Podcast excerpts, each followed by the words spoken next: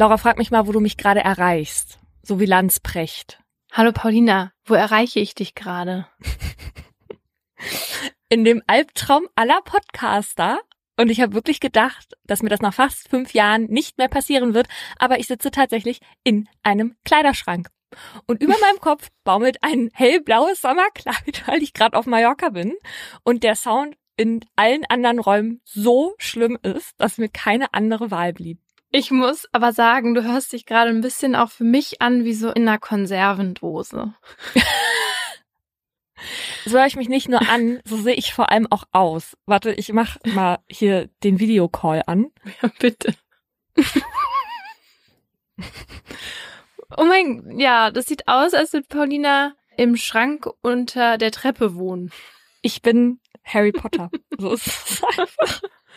Laura hat eben gerade gesagt, wir müssen noch mal neu anfangen mit der Aufnahme, weil ihr Bruder nach Hause gekommen ist und Lärm gemacht hat. Und da war ich so, ich halte hier wirklich keine Sekunde länger drin aus. Okay. Wir fangen schnell an, okay? Ich möchte aber, bevor wir anfangen und ich diese wundervolle Aufnahme hier verbringen darf, noch einmal kurz Danke sagen. Es haben sich nämlich einige GeologInnen bei uns gemeldet. Und zwar bezüglich der wandernden Leichen meines Hausarztes. Ah. Das hört sich jetzt komisch an. Das hört sich an, als wäre er für die verantwortlich. Aber die sind im Garten von ihm. Also sein Sohn hatte Knochen gefunden, und zwar Knochen eines Skeletts. Und die Polizei sagte ihm, dass irgendein Wanderregiment damals durch Brandenburg gegangen ist und es da verschiedene Schlachten gegeben hätte und deswegen die Leichen von einem Friedhof über die Jahre zu ihm in den Garten gewandert wären, unterirdisch versteht sich. Und da haben wir jetzt Feedback bekommen, dass sich das doch wirklich sehr unglaubwürdig anhört. Also Leichen können zwar ein paar Zentimeter wandern, aber keine größeren Strecken. Eine Person hatte noch geschrieben, das gibt's vielleicht bei Gletschern in Gebirgen oder so, wenn Leichen erst einfrieren und dann auftauen und dann einige Meter wandern und dann aber wieder einfrieren sozusagen. Aber es waren sich eigentlich alle einig, dass diese beiden Personen, die da gefunden wurden, im Garten meines Arztes da auch begraben wurden. Okay. Es gibt also zwei Möglichkeiten. Entweder wir vermuten jetzt eine Verschwörung bei der Polizei oder sie haben einfach keine Lust, sich noch länger damit zu beschäftigen, was da im Garten von deinem Hausarzt passiert ist. Weiß nicht, was schlimmer ist. Also ich gebe mich ehrlicherweise auch mit zweitem zufrieden, weil diese Knochen sind ja schon wirklich sehr, sehr alt. Naja, aber wenn wir denen das nicht glauben, also wenn man denen das eine nicht glauben kann, kann man das denen ja vielleicht auch nicht glauben. Also ich glaube, das kann mein Hausarzt schon das kann der ja selber sagen, wie alt die Knochen sind. Okay. Die hat der ja gesehen. Gut. Und da wir ja auch wissen, je älter der Fall her, desto weniger emotional mitgenommen ist man. Ja. Und desto eher sehe ich mich auch mal bei einem Lagerfeuer in seinem Garten sitzen. Und deswegen äh, würde ich genau dasselbe tun wie die Polizei, äh, diese Sache jetzt zu den Akten legen und es auf sich beruhen lassen. ja, und damit herzlich willkommen zu Mordlust, einem Podcast der Partner in Crime. Wir reden hier über wahre Verbrechen und ihre Hintergründe. Mein Name ist Paulina Kraser. Und ich bin Laura Wohlers. In diesem Podcast gibt es immer ein Oberthema, zu dem wir zwei wahre Kriminalfälle nacherzählen, über die diskutieren und auch mit Menschen mit Expertise sprechen. Hier geht's um True Crime. Das heißt immer auch um die Schicksale von Menschen. Bitte behaltet das immer im Hinterkopf. Das machen wir auch. Selbst wenn wir zwischendurch mal ein bisschen ungehemmter drauf loskommentieren. Das ist für uns so eine Art Comic Relief, aber natürlich nicht despektierlich gemeint. Jemand stirbt und jemand anderes kommt dafür im besten Fall ins Gefängnis. So gehen ja die meisten unserer Fälle aus und diese Abfolge Straftat und dann folgt darauf Strafe die befriedigt ja auch irgendwie unser Verständnis von Gerechtigkeit. Wir wissen aber auch, für jeden Fall ist es wichtig, was vorher passiert ist, also vor der Tat. Ne? Verbrechen und ihre Hintergründe heißt es ja hier bei uns. Genau, also wir schauen uns hier nicht nur das Endergebnis an, weil das wenig über die Tatumstände aussagt. Also Beispiel, wenn ihr jetzt hört, die Paulina hat die Laura getötet, dann würdet ihr wahrscheinlich meinen, die Paulina muss dafür eine sehr lange Zeit ins Gefängnis, weil sie sich rechtswidrig verhalten hat. Aber was ist, wenn Laura vorher erfahren hat, dass Grace Anatomy abgesetzt wird und dann super sauer war, weil ich gesagt habe, dass die Serie eh unerträglich wurde, nachdem Lexi Gray ins Spiel kam und sie dann auf mich losgegangen ist und ich ihren Angriff nur abwehren konnte, indem ich ihr eine Vase, die gerade auf dem Tisch stand, über den Kopf ziehen konnte. Hm? Was wäre dann? Findet ihr, dass es dann gerecht wäre, mich so zu verurteilen, wie jemanden, der jetzt seinen Vater oder seine Mutter wegen des Erbes umbringt? Ich fände es wahrscheinlich trotzdem gerecht, weil ich finde, man kann mir schon verzeihen, über so eine Ungerechtigkeit sauer zu sein. Du fändest dann gar nichts mehr, du fändest es unter der Erde sehr dunkel. Wir haben euch heute zwei Fälle mitgebracht, die erklären, welche Möglichkeiten unser Rechtssystem in solchen Verteidigungssituationen bietet. Mein Fall zeigt, dass eine Tat nicht ohne Konsequenzen bleibt, nur weil sie rechtens ist. Einige Namen habe ich geändert. Es ist ein lauer Spätsommertag Anfang September 2020. Arthur Koller sitzt draußen in einem Café in der Altstadt von Celle und genießt die frische, warme Luft. Während der 72-jährige Mittagspause macht, schmeißt seine Frau Elke den Juwelierladen, den die beiden ein Stück die Straße runter in der Fußgängerzone betreiben. Von dem Café aus kann Arthur sein Geschäft nicht sehen, stattdessen schweift sein Blick entlang der historischen Fachwerkhäuser und der Menschen, die in den Straßen unterwegs sind. Hängen bleibt er an einem silberfarbenen Auto, das gegenüber dem Café einparkt. Arthur beobachtet, wie ein Mann den Citroën verlässt und zum Kofferraum geht. Er öffnet den Deckel und lädt einen Rollstuhl aus. Dann steigt ein zweiter Mann aus dem Auto. Er setzt sich eine Sonnenbrille auf die Nase und nimmt im Rollstuhl Platz. Der andere umfasst die Griffe und schiebt den Rollstuhl am Café vorbei in die Straße, in der der Juwelierladen liegt. Was ist das denn für ein seltsames Paar? Wohin die wohl unterwegs sind? Arthur überlegt einen Moment, ob er ihnen folgen soll, entscheidet sich dann aber doch dafür, noch ein bisschen sitzen zu bleiben und den Tag zu genießen. Was er nicht weiß, die beiden Männer hat er nicht zum letzten Mal gesehen. 22 Jahre zuvor. Das grünbraune Fachwerkhaus in der Altstadt von Celle wirkt unscheinbar und fällt zwischen den anderen historischen Gebäuden nicht auf. Arthur Koller kennt es aber sehr gut. Er geht hier schon seit Jahren ein und aus.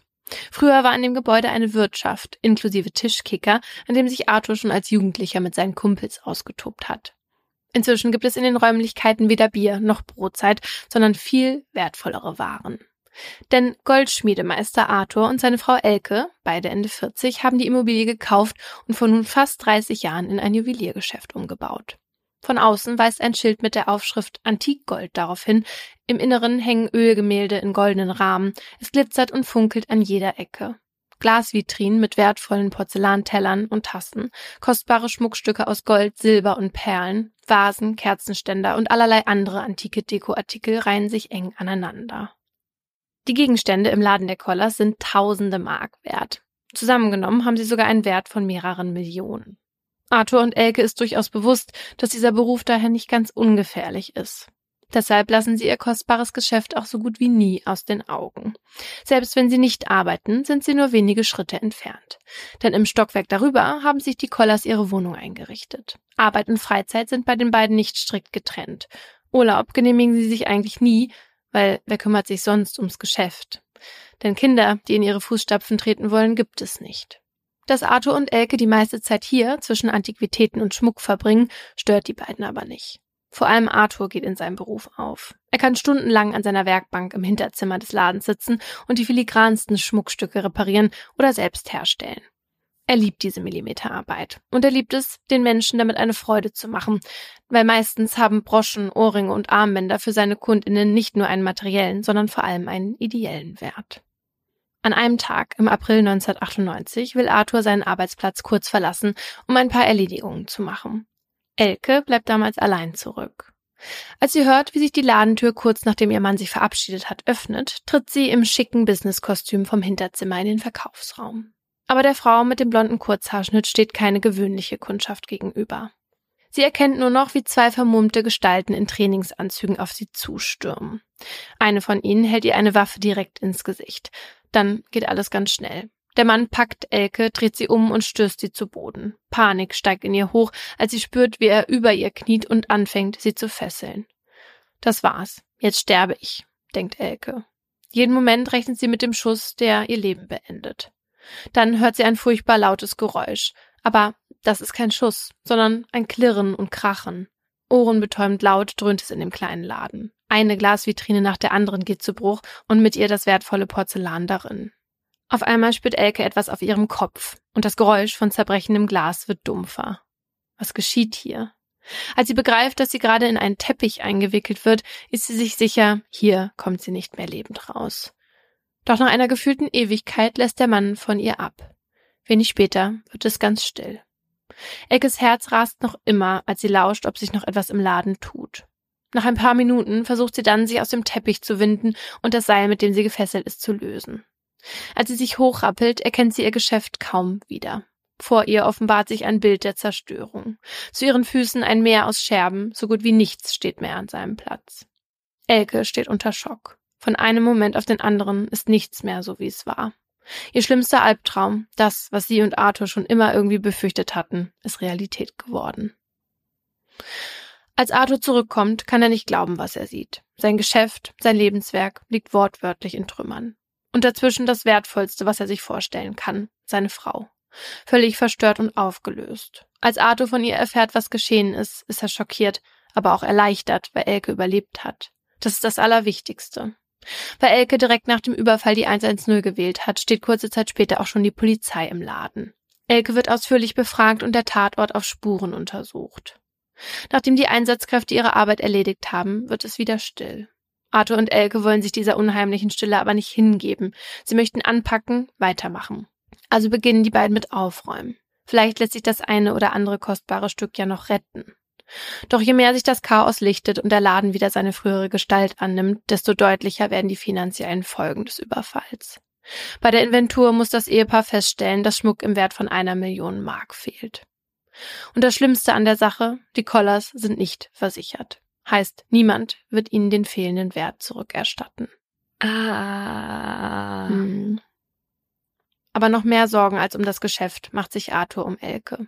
Der Überfall hat zwar nur wenige Augenblicke gedauert, aber das, was die Täter Elke angetan haben, hat tiefe Spuren in ihrer Seele hinterlassen.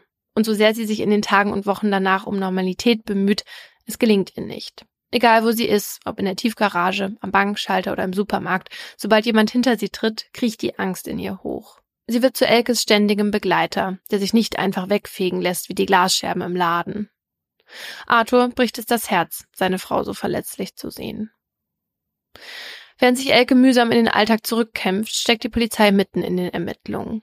Kriminalhauptkommissar Hans-Peter Klages hatte den Kollers versprochen, alles daran zu setzen, das Verbrechen aufzuklären und dem Paar seine Ware irgendwie zurückzubringen.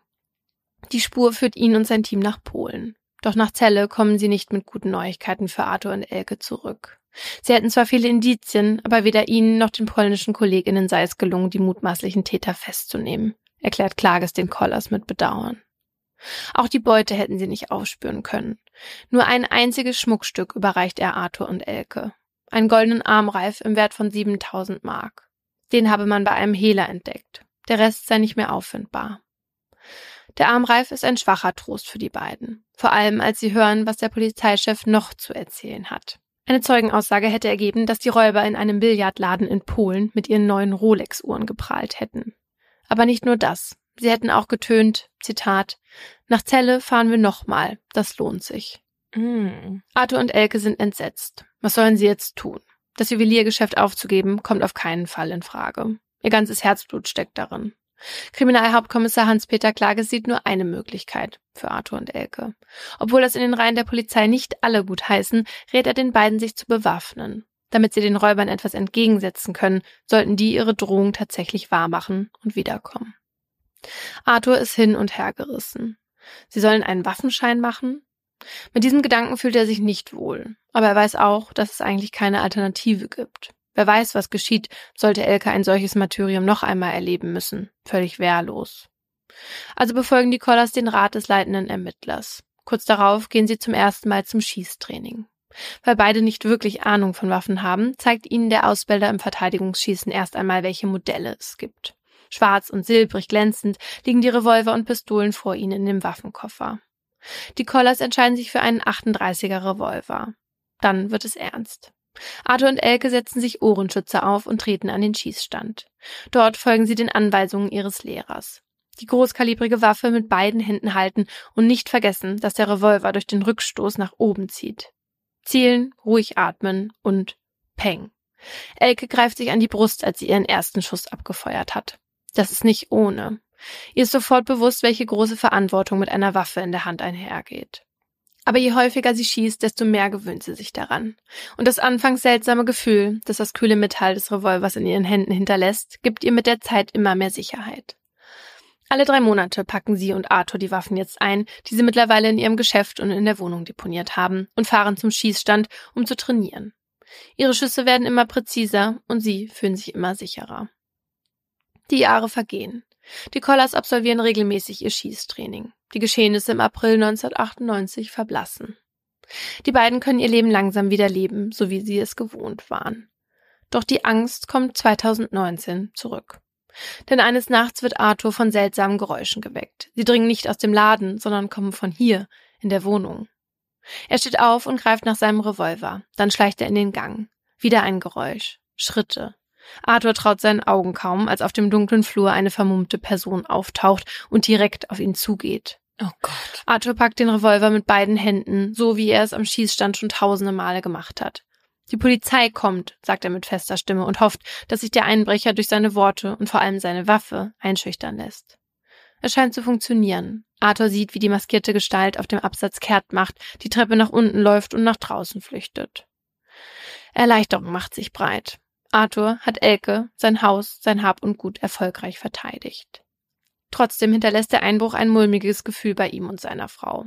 Zwei Jahrzehnte war alles gut. Natürlich haben sie in all der Zeit die Worte von Polizeihauptkommissar Klages nicht vergessen. Bewaffnen Sie sich, die kommen wieder. Sie haben zwar keine Ahnung, ob dieser Einbrecher etwas mit dem Überfall von vor 20 Jahren zu tun hat. Sie wissen allerdings, dass ihr Juwelierladen eine Zielscheibe für Raub und Einbruch ist. Aber Wissen und tatsächlich Erleben sind zwei verschiedene Dinge. Und zum Glück sind sie ja jetzt nicht mehr so hilflos wie damals. Nach einem weiteren Einbruch, dieses Mal ertappt Arthur einen Vermummten direkt im Geschäft und schlägt auch ihn erfolgreich in die Flucht, montiert er am Eingang eine Videokamera. Außerdem entschließen sich die Collars dazu, die Ladentür in Zukunft auch während der Öffnungszeiten geschlossen zu halten. Wer kommt, weil er ein Schmuckstück zur Reparatur bringt oder zwischen den Antiquitäten stöbern möchte, muss klingeln. Eigentlich müssten sie das Geschäft auch gar nicht mehr öffnen. Elke ist inzwischen Ende 60, Arthur Anfang 70. Seit gut 50 Jahren stehen sie Tag für Tag in ihrem Laden. Einen unaufgeregten Ruhestand haben sie sich längst verdient. Aber das kommt für die beiden immer noch nicht in Frage. Ihre Rente ist nicht üppig und außerdem ist das Juweliergeschäft ihr Leben. Das können und wollen sie noch nicht aufgeben. Arthur und Elke versuchen daher, diese unschönen Zwischenfälle nicht zu hoch zu hängen. Sie wollen sich stattdessen auf die Stammkundschaft konzentrieren, auf die vielen Menschen, die Arthurs filigranes Handwerk und ihre Expertise für Erbstücke zu schätzen wissen die sich wie kleine Kinder freuen, wenn Arthur, der mit seinem weißen Bart und der randlosen Brille an den Weihnachtsmann erinnert, ihnen ihre größten Schätze übergibt. Und dann kommt der 14. September 2020. An diesem Tag sitzen die Collars gerade im Hinterzimmer ihres Ladens. Elke ist am Computer beschäftigt, Arthur sieht fern. Allein schon wegen seines Berufs findet er Bares für Rares im ZDF spannend. Gegen Viertel vor vier unterbricht die Türklingel dann den geruhsamen Montagnachmittag. Arthur ist vertieft in die Trödelshow, also kümmert sich Elke um die Kundschaft, die sich durch die Klingel angekündigt hat. Beim Blick auf den Monitor der Überwachungskamera ist sie einen Moment irritiert, als sie zwei Männer mit Mund-Nasenschutz und Sonnenbrille vor der Tür sieht. Wegen der Corona-Schutzmaßnahmen darf momentan immer nur eine Person in ihren kleinen Laden. Aber dann erkennt sie, dass einer der beiden im Rollstuhl sitzt. Und eine Begleitperson ist natürlich gestattet. Sie drückt den Türöffner und tritt hinter den Tresen im Verkaufsraum. Durch die Plexiglasscheibe, die zum Schutz vor dem Virus über dem Tresen von der Decke hängt, sieht sie das Duo in hellen Hemden auf sich zukommen. Wunderschönen guten Tag, die Herren. Was kann ich für Sie tun? fragt Elke. Wir interessieren uns für Uhren, antwortet der Mann im Rollstuhl. Doch noch bevor Elke dazu kommt, ihnen die Uhren in der Auslage zu zeigen, schubst der andere Mann den Rollstuhl gegen den Tresen. Dann geht wieder alles ganz schnell. Elke sieht, wie der Mann im Rollstuhl auf einmal hochspringt und unter der Plexiglasscheibe durch über den Tresen hechtet, direkt auf sie zu. Er packt sie an den Armen, reißt sie an sich und nimmt die 71-Jährige in den Würgegriff, sodass sie kaum noch Luft bekommt. Elke ruft panisch nach Arthur und um Hilfe. Arthur hört Elkes Schreie und zögert keine Sekunde. Er packt den 38er Revolver, den er immer in Reichweite liegen hat, und läuft in den Laden. Dort ist sein schlimmster Albtraum wahr geworden. Er sieht, wie ein Mann mit Sonnenbrille eine Waffe auf ihn richtet, den Finger am Abzug. Arthur erkennt das Modell. Eine russische Makarov. Das ist kein Spielzeug. Und noch schlimmer, ein zweiter Mann hat seine Frau fest im Griff. Arthur sieht die Panik in Elkes Augen. Sie muss Todesangst ausstehen. Lass sie los, schreit er dem Angreifer immer wieder entgegen. Aber der fühlt sich durch Arthurs Revolver offenbar überhaupt nicht eingeschüchtert und hört nicht auf, Elke zu würgen. Dann zieht er langsam Handschellen aus seinem Rucksack, ohne den Griff zu lockern. Elke wird immer panischer. Sie kann dem Maskierten nicht entkommen. Schieß, ruft sie ihrem Mann schließlich zu. Und Arthur sieht keinen anderen Ausweg, den Angreifer zu stoppen. Also macht er das, was er tausende Male geübt hat. Weil der Räuber Elke wie ein Schutzschild vor sich hält, kommt Arthur nur eine Option in den Sinn, auf den Kopf des Angreifers zu zielen. Er kann ja nicht seine eigene Frau ins Visier nehmen. Arthur versucht sich also zu konzentrieren, atmet ruhig ein und drückt ab. Boah. Sofort sagt der Mann über Elke zusammen. Blitzschnell wendet sich Arthur dem zweiten Mann zu und sieht die Pistole, die direkt auf ihn gerichtet ist. Was jetzt? Wird der Räuber sich rächen, weil Arthur auf seinen Komplizen geschossen hat? Arthur hat keine Zeit, um groß zu überlegen. Bevor er selbst getroffen wird, zählt er noch einmal, direkt auf den Lauf der Pistole und schießt. Sein Gegenüber fällt schlagartig nach hinten, den Finger noch am Abzug. Im Laden ist es auf einmal ganz still, bis es aus Arthur herausbricht. Ihr Dreckschweine, schreit er. Ihr wolltet mich ausnehmen. Das habt ihr nun davon. Dann rennt er zu Elke und nimmt sie in den Arm. Er hält sie ganz fest. Wie schlimm die vergangenen Sekunden für sie gewesen sein müssen, kann er sich gar nicht vorstellen. Jetzt musste sie dieses Martyrium schon zum zweiten Mal durchleben. Zu wissen, dass es jeden Augenblick vorbei sein kann. Arthur mag sich gar nicht ausmalen, was passiert wäre, wenn er die Angreifer nicht gestoppt hätte. Dann hätte er vielleicht zum letzten Mal mit Elke in ihrem gemeinsamen Geschäft gestanden. Er schiebt all die Horrorszenarien von sich und lässt nur einen Gedanken zu. Gott sei Dank ist seine Frau am Leben. Gott sei Dank ist die Gefahr gebannt. Dann besinnt er sich und konzentriert sich auf das, was gerade auch noch geschehen ist. Er hat auf zwei Menschen geschossen, die nun blutend am Boden liegen. Sie müssen Polizei und Krankenwagen rufen.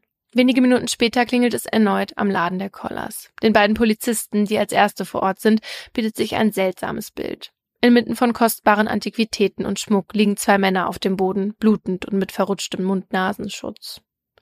Der eine wurde offenbar durch einen Schuss in die Brust getötet, hält aber noch eine Pistole fest umklammert. Der zweite liegt hinter dem Tresen. Er lebt und kommt mit einer Schusswunde am Kopf ins Krankenhaus. Und dann ist da noch das ältere Ehepaar, das die Szene völlig verängstigt beobachtet. Als die Polizisten nachfragen, was hier geschehen ist, erzählt Arthur, dass er in Notwehr auf die beiden Angreifer geschossen habe. Die Beamten hören sich seine Version in Ruhe an, doch die Staatsanwaltschaft geht später nicht von dieser aus. Sie glaubt an Totschlag, und zwar in zwei Fällen. Denn auch der Mann, der Elke angegriffen hat, erliegt wenig später in der Klinik seinen Verletzungen. Arthur ist bestürzt von diesen Nachrichten. Glaubt man ihm nicht? Er ist doch kein Mörder oder Totschläger. Er hatte doch keine andere Wahl. Vor allem war es doch die Polizei selbst, die ihm geraten hatte, sich zu bewaffnen. Genau für so einen Fall. Aber tausende Male am Übungsstand auf eine Zielscheibe zu feuern, ist etwas anderes, als auf einen echten Menschen zu schießen und die Konsequenzen dafür zu tragen. Jetzt, wo Arthur weiß, dass wegen ihm zwei Menschen tot sind, rumoren die Gedanken und Gefühle in ihm. Er ist hin und her gerissen. Einerseits fühlt er sich schuldig, zwei Leben ausgelöscht zu haben, das kann er nicht einfach so wegstecken. Andererseits ist er sich sicher, hätte er nicht geschossen, hätte der Angreifer abgedrückt, dann wären wohl weder er noch seine Frau noch hier. Der Überfall selbst dauerte nur wenige Augenblicke, doch das, was er ausgelöst hat, überrollt die Collars nun wie eine Welle. Zum einen die Ungewissheit, ob Arthur angeklagt wird und vielleicht sogar ins Gefängnis kommt, zum anderen die Angst, ob sich potenzielle Hintermänner der Angreifer an ihnen rächen wollen. Außerdem leiden sowohl Elke als auch Arthur unter den psychischen Folgen des Überfalls. Blockaden, Wortfindungs- und Schlafstörungen, unkontrolliertes Zittern. Dabei gehört eine ruhige Hand zu Arthurs wichtigsten Arbeitswerkzeugen. Wie soll er filigrane Schmuckstücke reparieren, wenn er sie nicht einmal ruhig halten kann? Arthur und Elke wissen nicht, was sie tun sollen. Eigentlich müssten sie wieder arbeiten, um sich über Wasser zu halten, aber sie können sich nicht vorstellen, wieder im Laden zu stehen, so als wäre nichts gewesen. Drei Monate nach dem Überfall, wenige Tage vor Weihnachten, meldet sich mal wieder die örtliche Zeitung bei Arthur. Die JournalistInnen möchten wissen, was er zu der neuesten Entwicklung sagt. Arthur muss nachfragen, was sie meinen. Er weiß von nichts. Als er es dann von der Zeitung erfährt, ist er völlig perplex und kann seine Erleichterung kaum in Worte fassen. Die Staatsanwaltschaft habe die Ermittlungen gegen ihn eingestellt. Auf diese Nachricht haben er und Elke seit Wochen gehofft. Wenn das wahr ist. Ein schöneres Weihnachtsgeschenk hätte man ihnen nicht machen können. Kurz darauf bekommt Arthur die Information der Presse dann auch von der Staatsanwaltschaft bestätigt. Zitat, nach dem Ergebnis der Ermittlungen geht die Staatsanwaltschaft davon aus, dass der Beschuldigte in Notwehr gehandelt hat und die Tat damit gerechtfertigt ist, heißt es vom Oberstaatsanwalt. Und damit sind wir beim Oberthema dieser Folge, der Notwehr. Die Staatsanwaltschaft Lüneburg hat also in Arthurs Fall entschieden, dass er in Notwehr gehandelt hat und die Tat damit gerechtfertigt ist. Aber was bedeutet das jetzt genau? Also wenn man ins Strafgesetzbuch schaut, genauer unter Paragraph 32, dann steht da, Notwehr ist die Verteidigung, die erforderlich ist, um einen gegenwärtigen rechtswidrigen Angriff von sich oder einem anderen abzuwenden. Einer Person, die angegriffen wird, ist es also grundsätzlich erlaubt, sich mit Gewalt zu wehren, auch wenn sie stattdessen zum Beispiel fliehen könnte. Heißt, sie darf sich wehren und muss nicht weichen. Es hört sich jetzt ein bisschen altertümlich an, aber das Notwehrrecht leitet sich auch aus dem antiken römischen Rechtsgrundsatz Vim vi repellere licet ab. Auf Deutsch, Gewalt darf mit Gewalt erwidert werden. Oder wie auch die Ärzte schon sagten, Gewalt erzeugt Gegengewalt.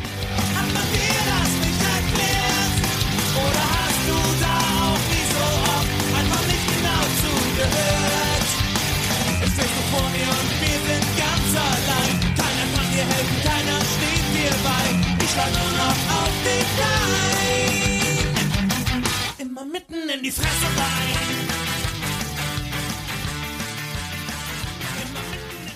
Aber das ist nur okay, wenn der Angriff rechtswidrig und gegenwärtig ist. Ja. und rechtswidrig ist er dann, wenn die Handlung einerseits im Widerspruch zur gültigen Rechtsordnung steht und andererseits auch nicht selbst gerechtfertigt werden kann.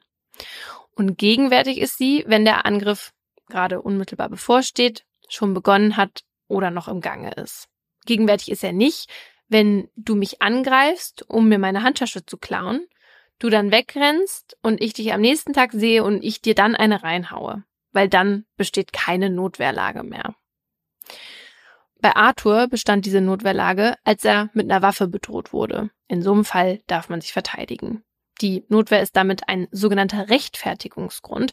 Heißt, auch wenn man einen anderen Menschen durch seine Verteidigung verletzt oder sogar tötet und damit eigentlich ja den Tatbestand der Körperverletzung oder eben wie in Arthurs Fall des Totschlags erfüllt, entfällt die Rechtswidrigkeit der Tat. Also es handelt sich dann nicht um Unrecht. Und deshalb macht man sich dann auch nicht strafbar und wird auch nicht bestraft. Für Arthur bedeutet die Nachricht von der Staatsanwaltschaft demnach jetzt, es wird keinen Prozess geben und er muss auch nicht ins Gefängnis. Die Collars sind darüber unendlich erleichtert. Denn obwohl Arthur immer das Gefühl hatte, das Richtige getan zu haben, weiß er ja auch, wie wertvoll ein Menschenleben ist und dass es bestimmte Voraussetzungen für die Notwehr gibt. Und ihm ist auch klar, dass so ein Fall rechtlich richtig aufgearbeitet werden muss. Jetzt, als sicher ist, dass ihnen die Justiz dafür nicht zur Rechenschaft ziehen wird, fühlt es sich so an, als würde jemand eine tonnenschwere Last von seinen Schultern nehmen. Und noch etwas lässt die beiden aufatmen. Die Polizei kann einen mutmaßlichen Komplizen der Angreifer festnehmen, den 37-jährigen Maxim. Er ist der zwei Jahre ältere Bruder des Mannes, der Arthur mit der Pistole bedroht hat. Und so soll der Prozess gegen den Dritten im Bunde am Dienstag, den 4. Mai 2021 beginnen. Angeklagt ist Maxim wegen versuchter besonders schwerer räuberischer Erpressung. Er soll nicht nur den Fluchtwagen gefahren, sondern den Überfall auch mitgeplant haben. Arthur und Elke fiebern dem ersten Verhandlungstag entgegen. Obwohl oder gerade weil seit jenem Septembertag nichts mehr so ist, wie es einmal war, haben sie entschieden, am Prozess teilzunehmen und auch auszusagen. Denn für sie ist das, was damals geschah, längst nicht abgeschlossen, obwohl sie inzwischen auch von der Justiz wissen, dass Arthur im Recht gehandelt hat. Sie wollen, dass das, was ihnen widerfahren ist, juristisch sauber aufgearbeitet wird. Sie wollen alle Einzelheiten. Was weiß der mutmaßliche Mittäter? Warum hat es sie getroffen? War es wirklich geplant, sie zu töten? Arthur und Elke hoffen auf Antworten und auf ein Urteil, damit sie mit dem, was ihnen widerfahren ist, abschließen und ihren Frieden wiederfinden können. Deshalb ist ihnen dieser Prozess so wichtig und daher entscheiden sie sich auch für eine Nebenklage, obwohl es ihnen schwerfällt. Vor allem die Angst vor Rache ist immer noch riesig. Arthur hat sich deshalb vorbereitet. Unter seinem hellblauen Hemd und dem dunkelblauen Pullover trägt er eine schusssichere Weste. Anders traut er sich nicht in den Gerichtssaal.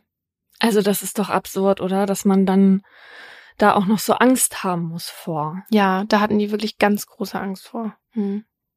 Arthur und Elke nehmen gegen 9.40 Uhr im Saal 121 des Lüneburger Landgerichts Platz. Ihre Aufregung ist gewaltig. Den Mann, der ihnen gleich gegenüber sitzen wird, kennen sie nicht. Sie haben ihn noch nie gesehen.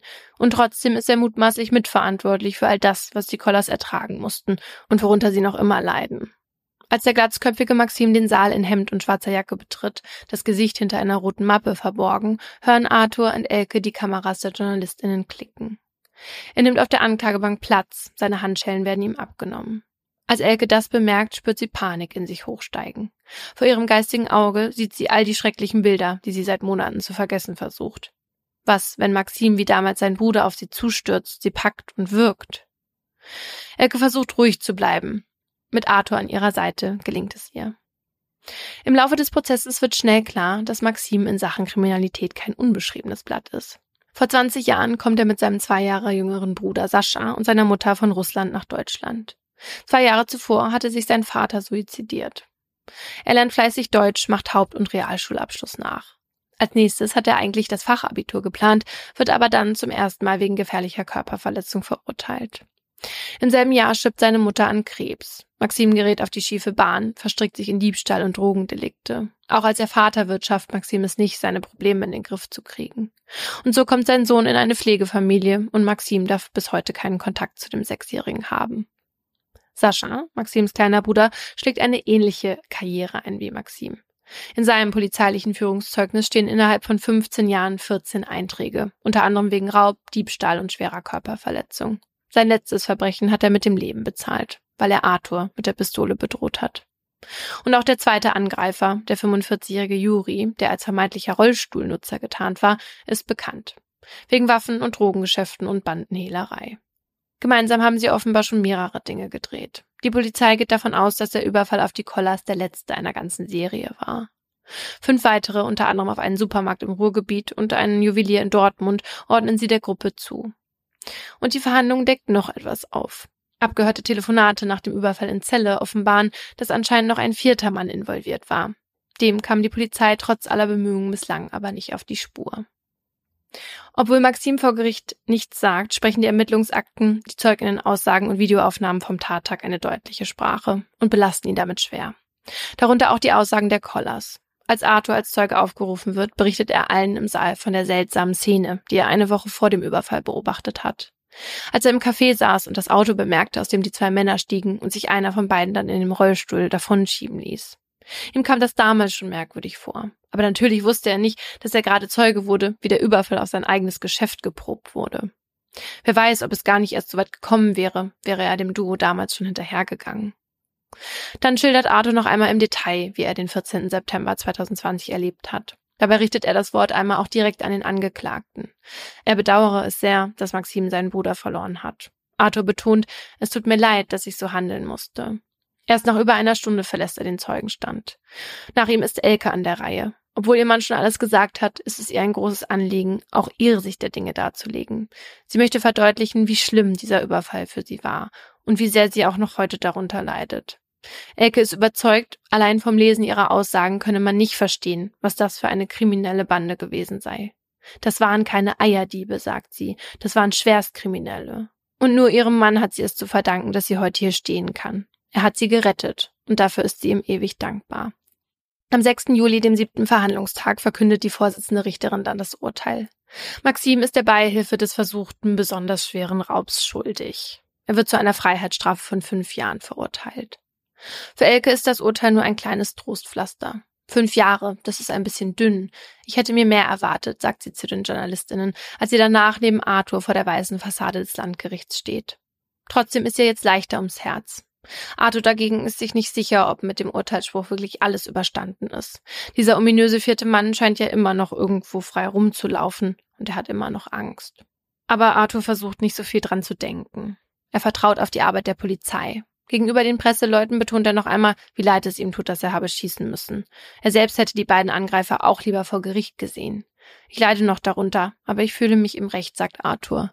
Ich habe meine Frau gerettet und das ist das, was zählt. Er betont, unser Leben stand auf der Kippe. Wir sind schon über 70, aber wir freuen uns über jeden Tag, den wir noch da sind.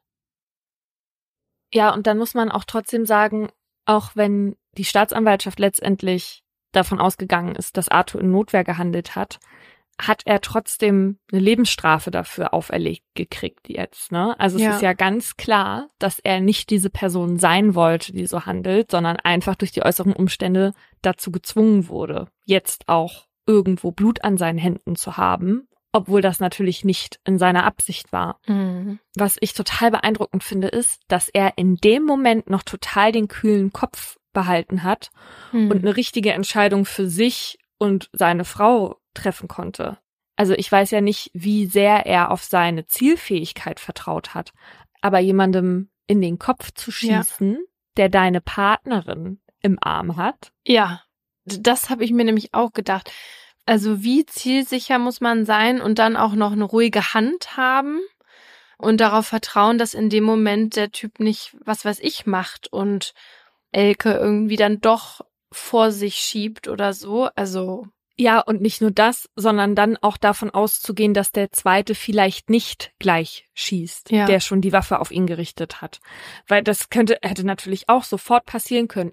Arthur schießt, um Elke zu befreien und der andere schießt, damit er nicht der Nächste ist, was er halt dann war. Ja. Also, das hätte auch ganz anders ausgehen können. ja, Mir tut's halt immer so leid, wenn große Ängste wirklich wahr werden, ne? Weil die haben das schon mal erlebt, die hatten große Angst davor und dann passiert genau das. Also ich habe das gerade bei dem Sohn von einer Freundin, dass der immer ganz große Angst hatte, dass eingebrochen wird und dann war der bei den Großeltern und dann kamen die Einbrecher halt gerade dann, als die auch noch zu Hause waren und Mhm. du verlierst ja jegliches Sicherheitsgefühl dadurch. Also wenn einmal bei dir ein Mensch, der da nicht hingehört, in der Wohnung steht, das kriegst du doch so leicht nicht mehr raus. Und ich bin, diese Nacht bin ich erst aufgewacht, weil ich Geräusche gehört habe und noch dachte, äh, ist da jemand unten?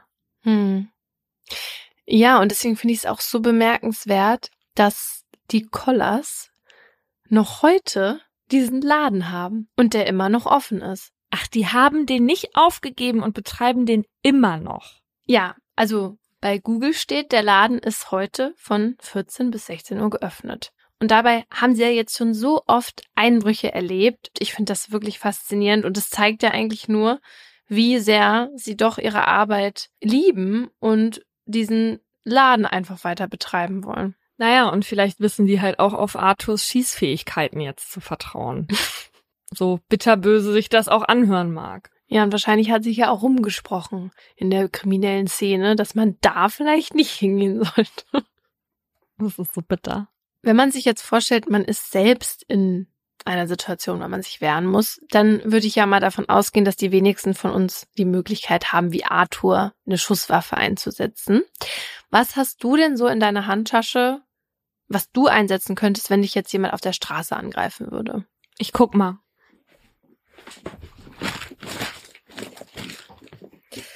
Also, ich hätte diverse Stifte. Mhm. Dann hätte ich ein ähm, feministisch angehauchtes Buch, was ich werfen könnte. Ich könnte die Zeitschrift Der Spiegel nehmen und da ähm, Papier zusammenknüllen und äh, das in den Rachen stecken. Oder einen Papierflieger bauen und ins Auge pieken. Hast du denn auch einen Schlüssel zum Beispiel? Ja, jetzt gerade hier natürlich nicht, aber ich habe noch Kaugummis. Okay, aber sonst hast du auch den Schlüssel drin, den kann man ja auch benutzen, ne? Zwischen Zeigefinger und Mittelfinger stecken. Also was ich auch habe, ist wirklich wahnsinnig viel Dreck hier drin. Kann ich das werfen und jemanden damit blenden? Würde ich jetzt nicht zugreifen, wenn du wirklich Angst hast. Was ich mir ja schon immer mal holen wollte, ist Pfefferspray. Aber irgendwie habe ich mich dann doch nie so weit gebracht, dass ich mir das bestellt habe. Wahrscheinlich, weil ich doch ähm, mich relativ sicher fühle hier. Oder wenn ich in Berlin unterwegs bin. Hatte ich das hier mal erzählt mit dem Pfefferspray? Nee. In meiner Tasche, nein. Also da war ich noch recht jung und ich habe früher viel Pfefferspray gehabt und habe dann also Viel. das eine viel Pfeffer und habe dann also das eine entriegelt, warum auch immer, weil eigentlich lässt du diese Sicherheitsschranke da einfach drauf und dann benutzt du es halt nur einmal und wenn du es mal benutzen musstest, schmeißt es halt danach weg. Ja. Naja, ich dachte, es wäre schlau, vorher zu entriegeln und es dann wieder in meine Tasche aus schwarzem Jeansstoff neben meine türkisch Pfefferbonbons und meine Geldbörse zu legen. Und irgendwann nahm ich mir einen türkisch Pfeffer, Kennst du diese Bonbons noch, diese scharfen? Nee. Die, äh, so nach Lakritz äh, geschmeckt. Also nahm ich mir einen, schob mir den in den Mund. Und also solche Schmerzen habe ich jetzt wirklich noch nie wegen irgendwas zu essen gehabt. Also das ist Oh, natürlich das Spray Gott. dann in meiner Tasche irgendwie mal aufgegangen oder ausgelaufen. Und auf diese türkisch Pfeffer, die danach eine ganz andere Skill-Schärfe hatten als vorher. Oh mein Gott. Und du so, Ja, hm, beim letzten Mal waren die irgendwie nicht so scharf. nee, eher Krankenhaus, Ich Krankenhaus, sterbe. Krankenhaus. Ja. ja genau. Oh mein Gott. Wow. Naja, ja, Pfefferspray, das sollte man ja auch eigentlich gar nicht dabei haben, äh, beziehungsweise ist es eigentlich nur zugelassen für die Abwehr von Tieren. Aber wenn jetzt eine Notwehrlage vorliegt, dann darf man das auch gegen einen menschlichen Angreifer einsetzen. Es ist nämlich so, dass das Mittel der Verteidigung immer dann geeignet ist, wenn dadurch der Angriff beendet oder diesem irgendwie ein Hindernis in den Weg gelegt wird. Und jetzt stellen wir uns mal vor, Paulina hat nur das Pfefferspray in ihrer Tasche, das noch nicht ausgelaufen ist. Sie ist sich aber unsicher, ob das überhaupt reicht, um den Angreifer oder die Angreiferin zu stoppen. Dann dürfte sie auch zu einem krasseren Mittel greifen, wie zum Beispiel ihrer krassen Faust, Ihrer krassen Faust. die total trainiert ist dafür. Genau, das wird aktuell nicht die rechte sein wegen meines Arms, aber die linke, die ist seitdem richtig krass. Wenn Paulina aber einen Waffenschein hat und somit auch eine Schusswaffe benutzen könnte, dann gibt es ein paar Regeln, die man beachten muss, weil hierbei handelt es sich ja um ein potenziell lebensgefährdendes Verteidigungsmittel. Und das war auch der Punkt, vor dem Arthur so ein bisschen Sorge hatte. Also, dass er möglicherweise doch bestraft wird, weil er die sogenannte Stufenfolge nicht beachtet hat. Es ist nämlich so, dass man, bevor man eine Schusswaffe einsetzt, das vorher androhen muss. Also zum Beispiel mit einem Warnschuss. Wenn das keinen Erfolg hat, dann muss man die Waffe erstmal auf eine weniger gefährliche Art einsetzen, also indem man zum Beispiel auf die Beine schießt. Und wenn die Person dann immer noch nicht von einem ablässt, dann erst darf man sich für den tödlichen Einsatz der Waffe entscheiden. Und Arthur hatte ja jetzt keinen Warnschuss abgegeben, sondern die Waffe nur erhoben. Er hat auch nicht erstmal ins Bein geschossen. Das war aber bei dem Angreifer, der Elke gewirkt hat, auch nicht möglich, ne, weil der hat Elke ja wie so ein Schutzschild benutzt. Aber bei dem anderen hätte er eigentlich nicht unbedingt direkt in die Brust schießen müssen. Und diese Stufenfolge, die ist ja auch eigentlich ganz sinnig, vor allem dann, wenn dein Gegenüber selbst keine Schusswaffe hat. In Arthurs Fall war es aber ja so, dass auf ihn selbst mit einer Pistole gezielt wurde. Es kommt nämlich natürlich auch immer darauf an, wie man selbst angegriffen wird, welche körperlichen Fähigkeiten der Täter oder die Täterin hat und was dann erforderlich ist, um diesen Angriff zu beenden. Und ich glaube, es ist ganz klar, dass hätte Arthur diese Stufenfolge eingehalten, dass dann jemand anders zuerst geschossen hätte. Ja.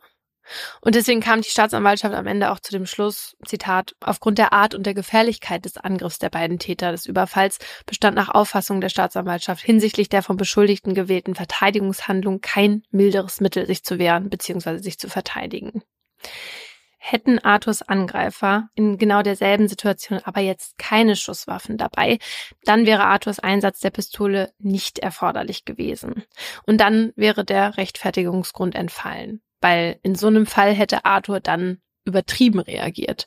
Und das nennt sich dann Notwehrexzess. Aber ganz ehrlich, wenn ich jetzt angegriffen werde und neben mir auf meinem Nachttisch liegt ein Pfefferspray und unterm Bett ein Baseballschläger und ich habe einfach so große Angst vor der unbewaffneten Frau, die gerade da nachts in mein Zimmer gekommen ist, dann nehme ich den Baseballschläger und hau mit aller Kraft zu. Einfach weil ich sicher gehen will, dass das jetzt hier endet. Und solche Situationen kennt das Gesetzbuch auch. In Paragraph 33 heißt es nämlich, überschreitet der Täter die Grenzen der Notwehr aus Verwirrung, Furcht oder Schrecken, so wird er nicht bestraft. Hier besteht dann zwar kein Rechtfertigungsgrund mehr, also man handelt rechtswidrig, es besteht aber ein Entschuldigungsgrund, heißt man handelt ohne Schuld. Wenn man aber übertrieben reagiert und mit einer Pistole schießt, anstatt mit einer Faust zuzuschlagen, obwohl die andere Person gar nicht bewaffnet ist und man auch keine Angst hat, sondern einfach weil man sauer ist über den Angriff, dann muss man schon mit einer Strafe rechnen. Mein Fall zeigt, dass es helfen kann, seine eigenen Gräueltaten zu verharmlosen, wenn man sie an einer Person verübt hat, die selbst niederträchtig war. Die Triggerwarnung findet ihr in der Folgenbeschreibung. Alle Namen habe ich geändert. Das zugesendete Foto wird mit skeptischem Blick betrachtet. Irgendetwas daran ist seltsam. Zu sehen ist ein hagerer Mann mit weißem Haar und Bart in einem braunen Ledersessel. Er ist schick gekleidet in Tweedanzug mit schwarzer Krawatte, die Beine sind überschlagen, auf der Nase sitzt eine runde Brille, in der linken Hand hält er eine Zigarre. Hinter ihm auf der Couch liegend erkennt man einen zweiten Mann. Er ist nicht so deutlich erkennbar, das Foto ist an der Stelle etwas dunkel. Doch das ist es nicht, was den Beamtinnen des Polizeireviers Harz in Sachsen-Anhalt merkwürdig erscheint. Das Foto soll als Beweis dafür dienen, dass ein Mann namens Richard Gellner noch am Leben ist. Doch der Mann, der dort abgebildet ist, sieht auf eine sehr seltsame Art gar nicht lebendig aus. Mhm. Damit werden sie die Frau konfrontieren, die ihnen das Bild geschickt hat. Mehrere ErmittlerInnen fahren an diesem Mittwoch, den 26. Oktober 2016, in das 1500 Seelendorf Rieda in Sachsen-Anhalt. Ihr Ziel ist ein Häuschen, auf dessen Veranda mehrere gelbe Kanarienvögel in einer Voliere zwitschern. Die Tür öffnet ihnen eine kleine Frau mit blauen Augen, dünnen Haaren und lila Fließjacke. Die Polizistin stellt nur eine Frage. Wo liegt er? Die Frau antwortet, hier nicht, hier brauchen Sie gar nicht zu suchen aber sie ist bereit, ihnen zu zeigen, wo er liegt. Die 59-jährige Hausfrau lotst die Beamtinnen im Auto zum Ziel. Sie fahren nicht mal eine Minute. Schließlich machen sie vor einem Haus Halt, von dessen sandfarbener Fassade der Putz bröckelt. Im Hof ist ein Wohnmobil abgestellt, daneben Reifen, Fässer, Kabel und vieles, was nach Sperrmüll aussieht. Martina führt die ErmittlerInnen durch das Wohnzimmer in den Keller. Die Lichtkegel ihrer Taschenlampen huschen über unverputzte Mauern voller Spinnweben und den rotbraunen Steinboden. Halt machen sie an einer Stelle, auf die Martina mit dem Finger deutet und sagt, da, wo der Kohlehügel liegt. Was ist da? fragt einer der Ermittler. Da liegt er drunter. Die PolizistInnen räumen die Kohlen aus dem Weg und zerschlagen den Beton, um das Kellergrab zu öffnen. Zutage gefördert werden zehn Kilo Knochen, ein menschliches Skelett. Über den Rippen ist ein rosa-weiß gestreiftes Kurzarmhemd erkennbar, an den beiden Unterschenkelknochen Thrombosestrümpfe mit blauem Bündchen. Die Frau, die neben den Beamtinnen steht, und der Mann im Erdloch vereint eine gemeinsame Vergangenheit. Eine, die alle Anwesenden heute letztlich hierher führte, um eine Frage zu klären. Wie konnte es dazu kommen? Rückblick ins Jahr 1992. Diese Bitte kann Martina nicht ausschlagen. Schließlich kann Richard einem nur leid tun. Der 72-Jährige aus der Nachbarschaft hat viele Beschwerden. Der Kreislauf, die Bronchien, die Beine. Und jetzt, wo seine Frau verstorben ist und er allein mit seinem alkoholkranken Sohn lebt, scheint er völlig aufgeschmissen. Wie man einen Haushalt führt, weiß der Rentner nicht, geschweige denn wie man ein Schnitzel brät oder Hemden bügelt. Als Richard die 35-jährige Martina daher bittet, ihn ein paar Mal die Woche zu unterstützen, überlegt sie nicht lange. Ein bisschen unter die Arme gegriffen hat sie Richard Gellner schon seitdem sie sich vor zwei Jahren kennengelernt haben. Damals zog der schmale Mann mit Brille und grauen Haaren in der Nachbarschaft ein. Bei Christine, die seine zweite Ehefrau wurde und die nun gestorben ist. Kurz nach dem Einzug fragen Richard und Tante Christel, wie Martina sie immer nannte, das erste Mal nach Hilfe. Die Waschmaschine hat den Geist aufgegeben, im Quellekatalog haben sie einen Ersatz gefunden. Martina kennt sich doch aus, wie das mit diesen Katalogbestellungen funktioniert. Natürlich füllt sie den Bestellschein aus, das macht sie gern. Und auch Martinas Mann Klaus schaut immer wieder bei den Gainers vorbei. Er ist handwerklich sehr geschickt und hilft Richard, Wasserleitungen zu verlegen, das Dach auszubauen und im Garten Kartoffeln zu pflanzen. Auf die getane Arbeit stoßen die Männer mit Korn an. Vor allem, wenn Sohn Bernd in der Schule ist, haben Martina und Klaus viel Zeit, um dem Paar in der Nachbarschaft zu helfen. Denn abgesehen von ihrem Sohn im Teenageralter haben sie kaum Verpflichtungen. Beide sind seit der Wende im Jahr 1990 arbeitslos. Vorher war Klaus als Fahrer für eine Molkerei unterwegs. Martina kommt ihre Ausbildung als Köchin wenigstens auch ohne Job noch zugute. Als Tante Christel stirbt und Richard sie um Unterstützung bittet, kommt es ihr also gar nicht in den Sinn, Nein zu sagen. Wieso auch? Sie kocht ohnehin jeden Tag für ihre Familie, da machen Richard und sein Sohn den Kohl auch nicht mehr fett.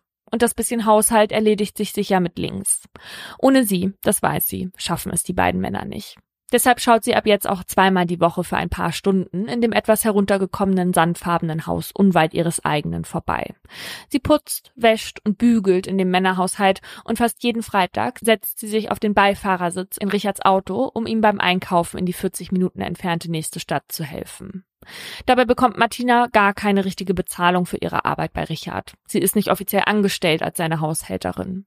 Trotzdem entlohnt Richard sie für ihre Hilfe gut, auch ohne Arbeitsvertrag. Wenn die beiden freitags zum Supermarkt und zur Metzgerei fahren, sucht Martina sich die Sachen aus, die sie gern haben möchte. Von ihrem Arbeitslosengeld kann sie sich Sonderwünsche eigentlich nicht erlauben. Aber Richard bezahlt. Als ihr Sohn Bernd Jugendweihe feiert, ist es Richard, der das Fest finanziert. Und noch mehr.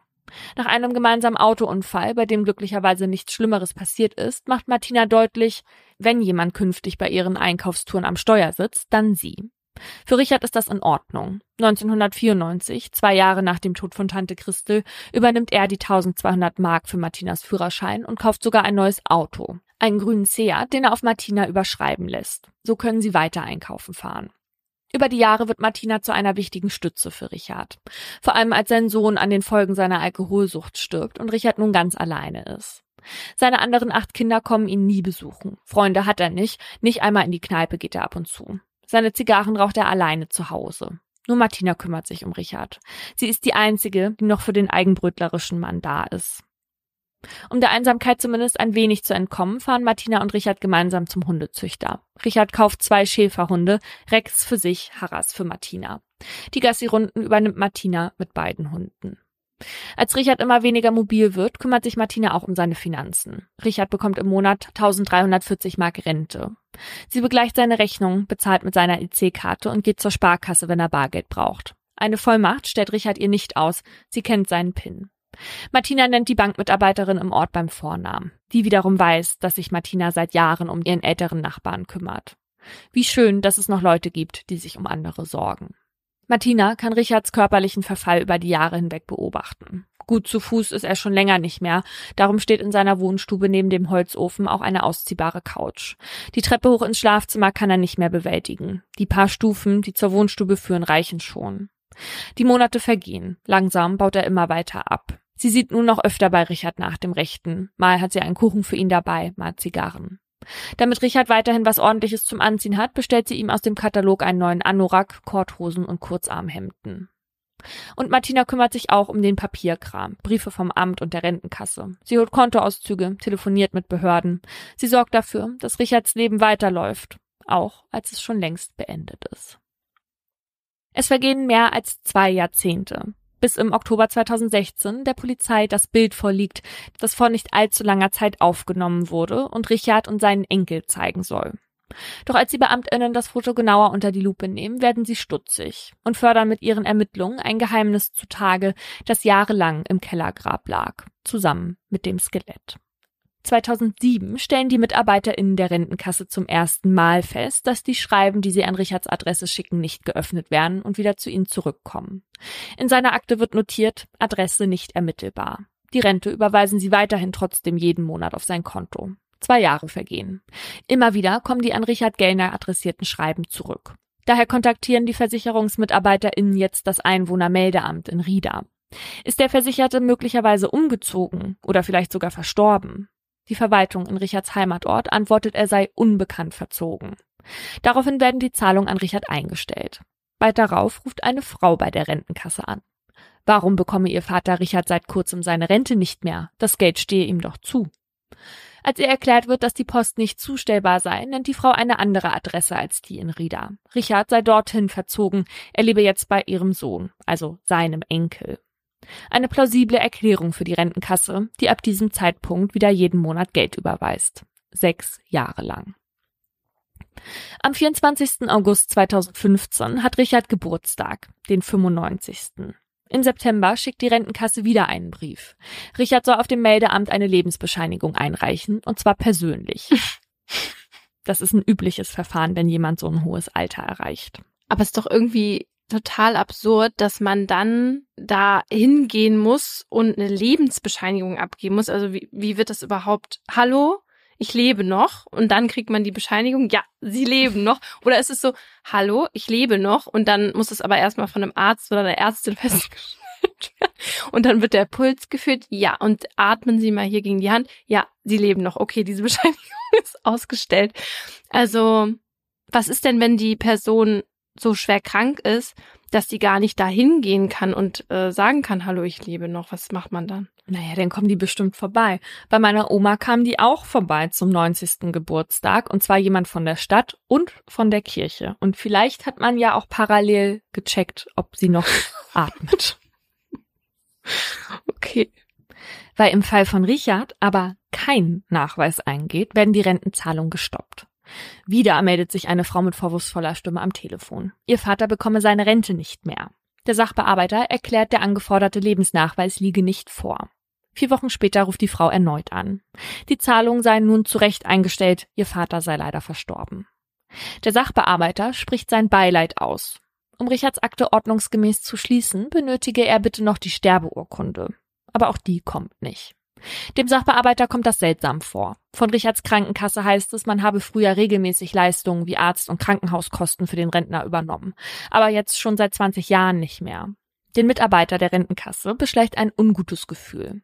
In der Akte notiert er, dass nicht mehr auszuschließen sei, dass der Versicherte bereits länger als angegeben tot sei und es sein könnte, dass die Angehörigen die Leistung der Rentenkasse missbrauchen würden. Gleichzeitig forscht er weiter, kontaktiert Einwohnermeldeämter, Standesämter und Nachlassgerichte. Wo ist Richard Gellner? Niemand kann ihm eine Antwort geben.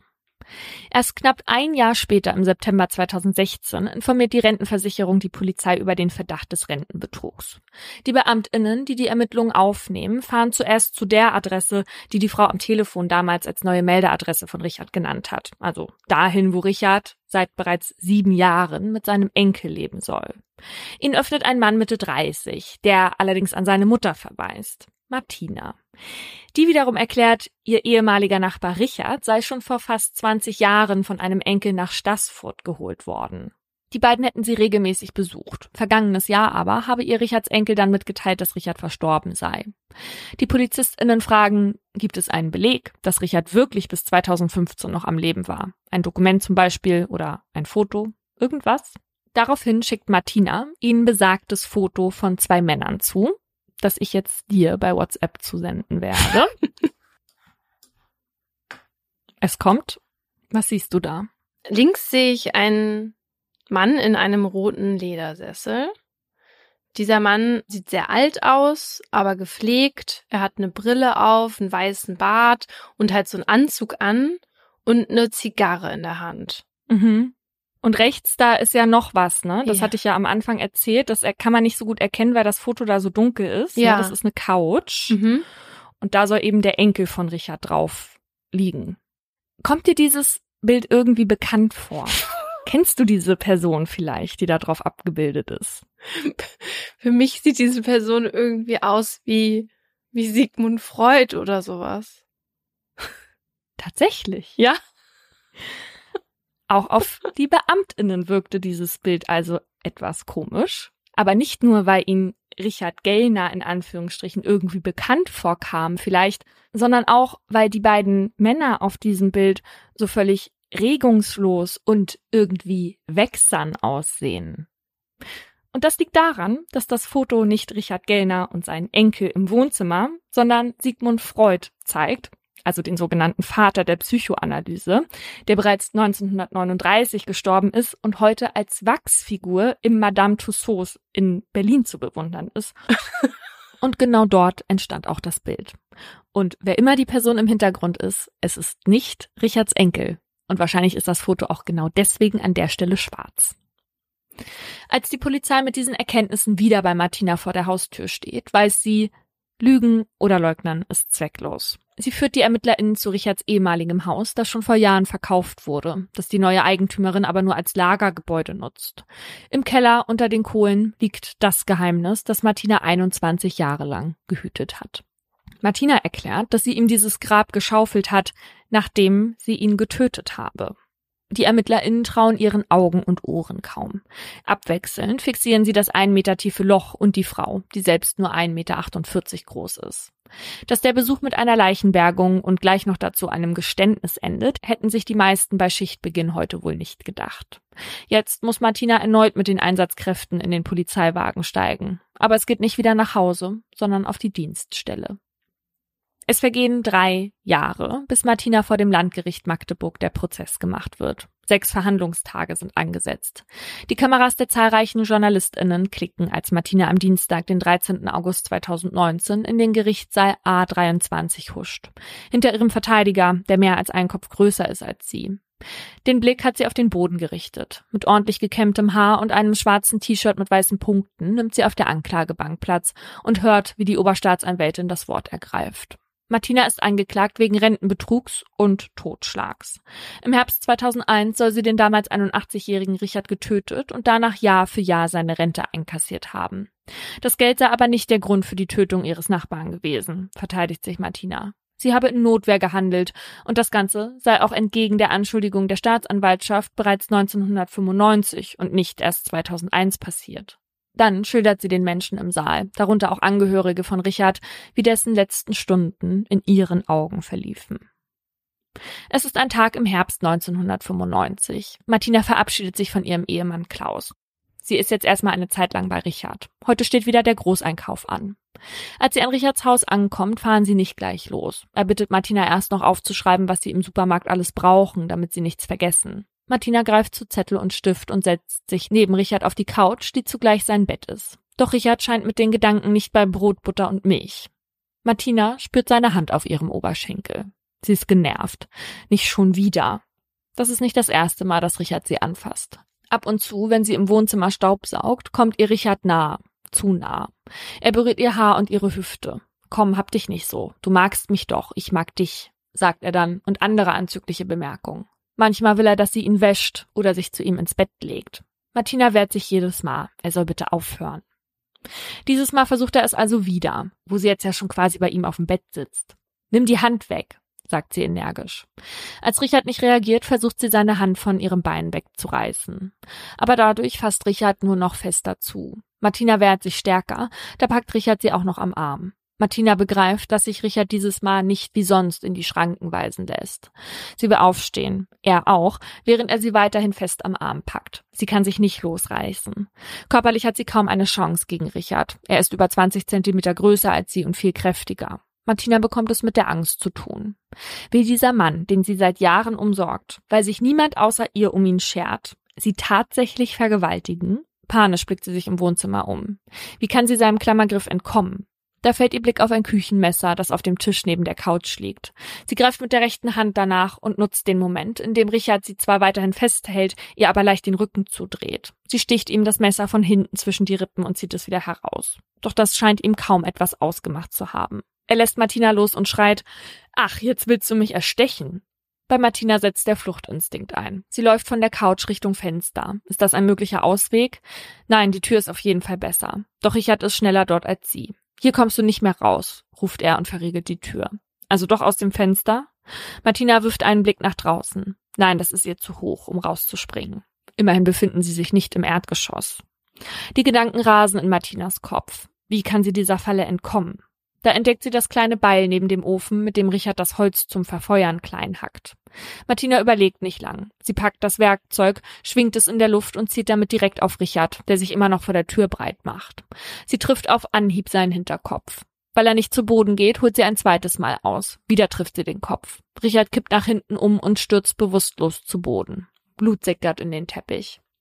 Ein bis zwei Stunden dauert sein Todeskampf. Martina alarmiert weder Notruf noch Polizei. Ihr würde doch niemand glauben, dass sie sich wehren musste, um nicht vergewaltigt zu werden. Sie zündet sich eine Zigarette an und wartet ab, während Richard röchelnd auf dem Wohnzimmerboden liegt und schließlich seinen letzten Atemzug macht. Was jetzt? Martina bemerkt Blut an ihrer Jeans. So kann sie nicht nach Hause gehen. Sie durchstöbert Richards Kleiderschrank und entdeckt eine Jogginghose, die wohl noch von seinem Sohn stammt. Dann macht sie sich auf Richtung Heimweg zu Klaus. Auch ihm sagt sie kein Wort davon, was bei Richard geschehen ist. Wer weiß, ob ihr eigener Mann ihr glauben würde. Was, wenn er sie verlässt? Soweit darf es nicht kommen. Nein, sie wird erstmal gar nichts sagen. Alles bleibt, wie es ist. Zum Mittagessen kocht sie Erbsensuppe. Ihre blutige Jeans landet in der Waschmaschine. Am Abend verabschiedet sie sich noch einmal von Klaus. Sie muss mit den Hunden raus. Martina weiß, dass sie sich etwas überlegen muss. Richard kann nicht tot in seinem Wohnzimmer liegen bleiben. Aber wo lässt sich seine Leiche entsorgen?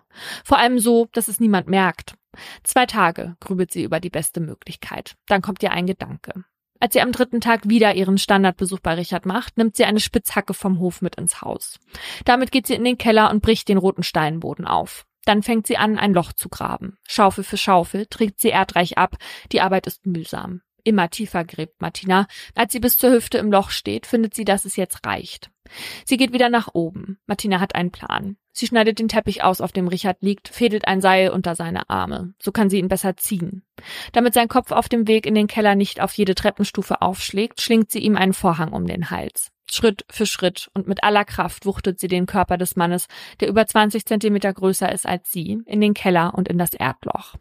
Aber Martina muss feststellen, dass sie sich verschätzt hat. Richard ist zu groß für das Loch, das sie geschaufelt hat. Also klappt sie den Oberkörper auf die Beine. Um das Loch zu verschließen, rührt sie Zement an, der noch von den Arbeiten am Haus übrig ist. Tagelang schüttet sie immer wieder Zement auf Richards Leiche. So lange, bis er vollständig einbetoniert ist. Zum Schluss fegt sie Kohlen auf das Grab. Als sie im Keller fertig ist, kommt das Wohnzimmer dran. Mit Spülmittel putzt sie die Blutspritzer vom Boden. Dann packt sie Rex ins Auto und fährt zum Züchter. Einen zweiten Schäferhund kann sie beim besten Willen nicht auch noch versorgen. Zu Hause erzählt Martina ihrem Mann, dass Richard ausgezogen sei. Er wolle nun bei seinen Kindern wohnen. Aber er habe ihnen ein Abschiedsgeschenk gemacht, seine alte Waschmaschine. Und auch Klamotten habe er zurückgelassen. Vielleicht könne Klaus ja was davon gebrauchen. Die Hosen passen Klaus zwar nicht, eine Jacke, die Martina aber mal für Richard bestellt hatte, umso besser. Als Martina eine Weile später wieder einen der Modehauskataloge durchblättert und all die Pullover und Hosen in knalligen Farben bestaunt, die ihr gut gefallen, die sie sich aber nicht leisten kann, kommt ihr ein Gedanke. Dass Richard tot ist, weiß offiziell ja niemand. Das heißt, seine Rente geht weiterhin auf sein Konto ein das Konto, für das sie die Bankkarte und PIN hat. So sei das damals alles gewesen. Und so habe der Rentenbetrug angefangen, sagt Martina vor Gericht. Kurz vor Weihnachten 1995 habe sie Richards Rente zum ersten Mal für sich abgehoben. Das erste Weihnachtsfest sei schön gewesen, weil es ihnen das erste Mal an nichts gefehlt habe, so Martina. Und so habe sie über 20 Jahre lang gelebt, bis die Rentenversicherung 2015 die Zahlung einstellte. Ist Martinas Geschichte von der Notwehr plausibel? Auf diese Frage muss das Gericht nun eine Antwort finden. Dazu wird auch die Rechtsmedizinerin, die Richards Überreste obduziert hat, in den Zeugenstand gerufen. Sie findet Martinas Schilderung fraglich, vor allem weil sowohl der Angriff mit dem Messer als auch die Schläge auf den Schädel von hinten kamen, bezweifelt sie eine Handlung in Notwehr. Außerdem findet es die Gerichtsmedizinerin unglaubwürdig, dass Richard mit seinen körperlichen Einschränkungen an Herz, Kreislauf, Lunge und Beinen überhaupt dazu in der Lage gewesen sein soll, von der Couch bis zur Tür zu laufen. Noch dazu, wo ihm Sekunden zuvor ein Messer in den Rücken gerammt wurde. Aber nicht nur seine körperlichen Einschränkungen sprechen gegen diese Version vom Tatgeschehen. Die Expertin führt an, dass sie skeptisch ist, ob Martina es mit ihren 1,48 Metern wirklich geschafft hätte, den Toten alleine in den Keller zu hieven und zu vergraben. Die Obduktionsergebnisse belegen zudem Martinas Aussage, dass Richard an den Folgen der Kopfverletzung nicht unmittelbar gestorben ist. Im Gerichtssaal steht daher vor allem die Frage im Raum, warum Martina keine Hilfe geholt hat, um Richards Tod zu verhindern. Eine Antwort darauf gibt es nicht. Martina war zwar jahrelang die einzige, die sich um Richard kümmerte, doch jetzt, wo er tot ist, wollen seine Angehörigen ganz genau wissen, wie sich die letzten Jahre abgespielt haben. Sie kennen Martina, bei den gemeinsamen Einkaufsfahrten nach Staßfurt schaute Richard manchmal bei seinen Kindern vorbei. Oft ließen sie ihn aber gar nicht erst ins Haus rein, weil sie nicht gut auf ihn zu sprechen waren. Manchmal habe Richard Martina als Haushaltshilfe vorgestellt, manchmal als Lebensgefährtin. Jetzt sagen die Familienmitglieder, dass Martina nur an Richards Geld interessiert gewesen sei und er deshalb habe sterben müssen. Auch sie glauben ihr die Geschichte von der Notwehr nicht, obwohl sie bezeugen können, dass Richard kein liebenswerter Mensch war, kein guter Großvater und noch ein schrecklicherer Vater. Richard sei ein herrischer Mann gewesen, sagen die Kinder. Seine Frau, ihre Mutter, habe nichts zu sagen gehabt. Seine Kinder habe er regelmäßig mit einer siebensträhnigen Peitsche geschlagen. Und seinen Töchtern habe er noch viel Schlimmeres angetan. Mhm. Deshalb gibt es heute auch nur noch ein einziges Bild von Richard. Aus allen anderen Fotos schnitten und kratzten die Mädchen sein Gesicht heraus. Seine jüngste Tochter sei 13 gewesen, als er sie zum ersten Mal vergewaltigt habe. Ich rieche und fühle ihn noch heute. Ich werde nachts wach und habe seinen Geruch von Zigarettenrauch und Schweiß in der Nase. Ich habe immer nur gehofft, dass ich nicht von ihm schwanger werde, sagt sie. Im Vergleich zu ihrer älteren Schwester wurden ihre Gebete erhört. Die brachte mit 15 einen Jungen mit Behinderung zur Welt, gezeugt von ihrem eigenen Vater. Nee. Das Mädchen, das von ihrem eigenen Vater schwanger wurde, ist inzwischen zu einer älteren Frau geworden. Im Rollstuhl wird die 74-Jährige in den Zeugenstand geschoben. Als sie über den Alten spricht, wie sie Richard nennt, ist ihre Stimme ganz leise. Wie kann ein Mensch so grausam sein? fragt sie in den Saal. Boah, das ist so schäbig. Ja, scheußlich. Schäbig und scheußlich. Das klingt irgendwie nach einer guten Kanzlei, spezialisiert auf Strafrecht. ja. Kennst du diese Kanzleien, die im Internet erklären, was Mord und Totschlag ist, aber vor allem, weil sie damit MandantInnen ansprechen wollen, denen das zur Last gelegt wird? Ja. Also die haben dann immer diese langen Erklärtexte und darunter steht dann sowas wie, Sie sollten umgehend eine erfahrene Fachanwältin für Strafrecht kontaktieren. Bis dahin unbedingt schweigen. Gerne können Sie uns jederzeit kontaktieren und sich von uns beraten lassen. ja. Die tun dann so richtig auf Informationsvermittler, ne? Aber eigentlich wollen sie nur dein Geld. Ja. Aber wir würden es ja genauso machen. Denn wir übernehmen jeden Fall. Genau, egal wie schäbig und scheußlich er sein mag. naja, weiter zu der Frau im Gerichtssaal, die von ihrem eigenen Vater erzählt. Irgendwann kann die 74-Jährige nicht mehr weiterreden. Die Tränen überkommen sie. Dann setzt sie noch einmal an. Ich habe ihn nicht gemocht, aber so hätte er nicht sterben müssen. Für das Gericht sind diese Aussagen wichtig, um sich ein vollständiges Bild von den Geschehnissen in dem sandfarbenen Haus zu machen. Er schlug Martina Richard aus Angst, vergewaltigt zu werden, oder war sie von Anfang an auf sein Geld aus und tötete ihn, um Jahr für Jahr seine Rente einkassieren zu können? Weder das eine noch das andere wird das Gericht sicher feststellen können. Noch nicht einmal das Jahr, in dem Richard starb, lässt sich genau sagen. Seine Kinder behaupten, sie hätten ihn noch im Jahr 2001 gesehen. Die Frage ist jetzt, welche Geschichte ist die plausibelste? Gut zwei Wochen nach Prozessbeginn fällt das Urteil. Martina wird zu drei Jahren und sechs Monaten Haft verurteilt, weil sie die Rentenversicherung von 2004 bis 2015 um fast 105.000 Euro betrogen hat. Eigentlich ist der Betrag ja noch viel höher, weil Martina ja schon seit 1995 Richards Rente kassierte. Allerdings gab sie sich 2004 zum ersten Mal als seine Tochter aus. Und rechtlich beginnt erst ab diesem Zeitpunkt der Betrug. Zuvor hatte sie quasi seine Rente nur unterschlagen, was in Martinas Fall nicht strafbar ist, weil derjenige, für den sie die einkassierte, bereits tot war. Mhm. Und seinen Kindern hätte die Rente nämlich auch nicht zugestanden. Martina findet das Urteil trotzdem unfair für diesen vergleichsweise kleinen Geldbetrag. Uni Hoeneß hat schließlich 28,5 Millionen Euro hinterzogen und war dafür keine zwei Jahre im Knast sagte dem Spiegel in einem Interview. Aber noch viel wichtiger, für Richards Tod wird sie nicht zur Verantwortung gezogen. Der Vorsitzende Richter verkündet, dass sich Martina nicht des Totschlags schuldig gemacht hat, sondern in Notwehr gehandelt habe. Und zwar an einem nicht mehr genauer feststellbaren Tag zwischen 1995 und 2001. Martinas Verteidigungshandlungen waren dabei insbesondere aufgrund der Größen- und Kräfteverhältnisse zwischen Richard und der Angeklagten auch erforderlich, heißt es später im Urteil. Martina erreichte mit ihrer Erzählung von Notwehr einen Teilfreispruch. Vor dem Prozess entschieden sie und ihr Verteidiger sich für diese Strategie, auch aufgrund von Richards Vergangenheit.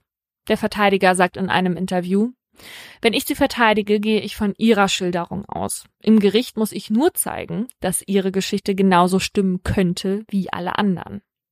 Der Mann, den meine Mandantin getötet hat, war kein guter Mensch. Wir konnten also auf Notwehr plädieren. Hätte es nicht geklappt, blieb immer noch die Verjährung. Eine Art Ass im Ärmel der Verteidigung. Doch ob sie auf die tatsächlich hätten zählen können, ist fraglich. Seine Kinder haben im Zeuginnenstand behauptet, ihren Vater noch im Jahr 2001 lebend gesehen zu haben. Da Totschlag in der Regel nach 20 Jahren verjährt, hätte die Regel nicht gegriffen, wenn das Gericht den Kindern und nicht Martina geglaubt hätte. Sie sagte, sie hatte Richard 1995 getötet.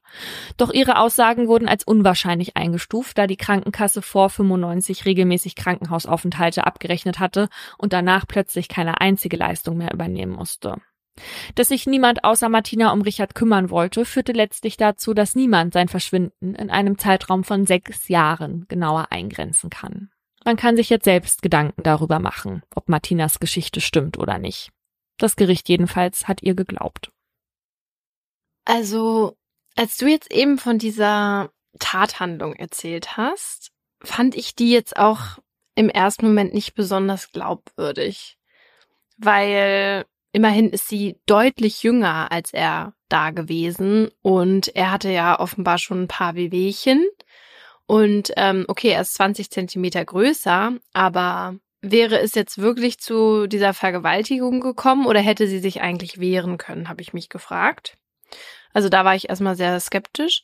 Aber als du das dann erzählt hast von seiner Vergangenheit, dass er halt seine eigenen Töchter vergewaltigt hat, mhm. habe ich mir gedacht, kann ich mir gut vorstellen, dass er es zumindest probiert hat oder öfters mal übergriffig war und es zu einer Situation kam, wo sie es vielleicht nicht mehr ertragen wollte.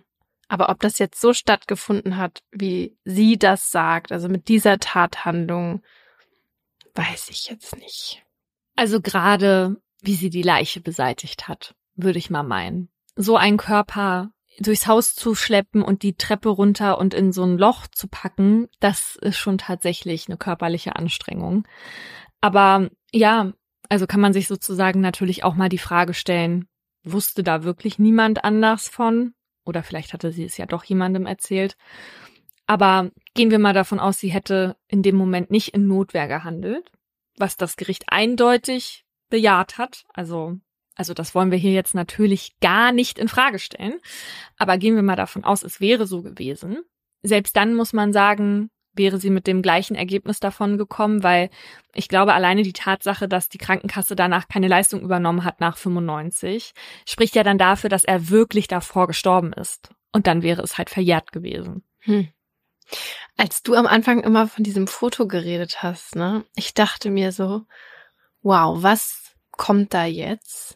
Ich habe, als ich das Foto dann gesehen habe, dachte ich mir so, weil ich habe fest damit gerechnet, dass ich jetzt einen Toten sehe, der irgendwie so aussieht oder so dahin gelegt wurde oder in einen Sessel gelegt wurde, damit es aussieht, als würde er leben.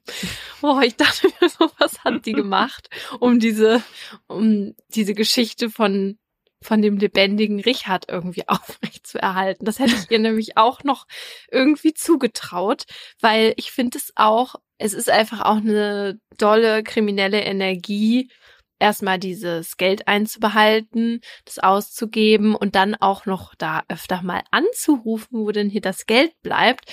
Das ist auch irgendwie schäbig. Und scheußlich. ja. Also das Gericht hatte ja jetzt gesagt, dass Martinas Tötung durch die Notwehr geboten und somit dann auch gerechtfertigt war, weil sie sich durch die Axthiebe und diese Messerstiche vor den gegenwärtigen und rechtswidrigen Angriff von Richard verteidigte.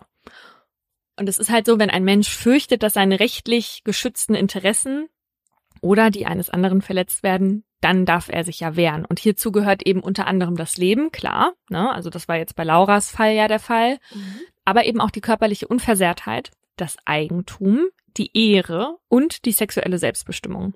Und weil sich bei Martina ja eine Vergewaltigung androhte, hielt das Gericht ihr Handeln dann eben auch für gerechtfertigt. So wie bei jedem anderen Angriff.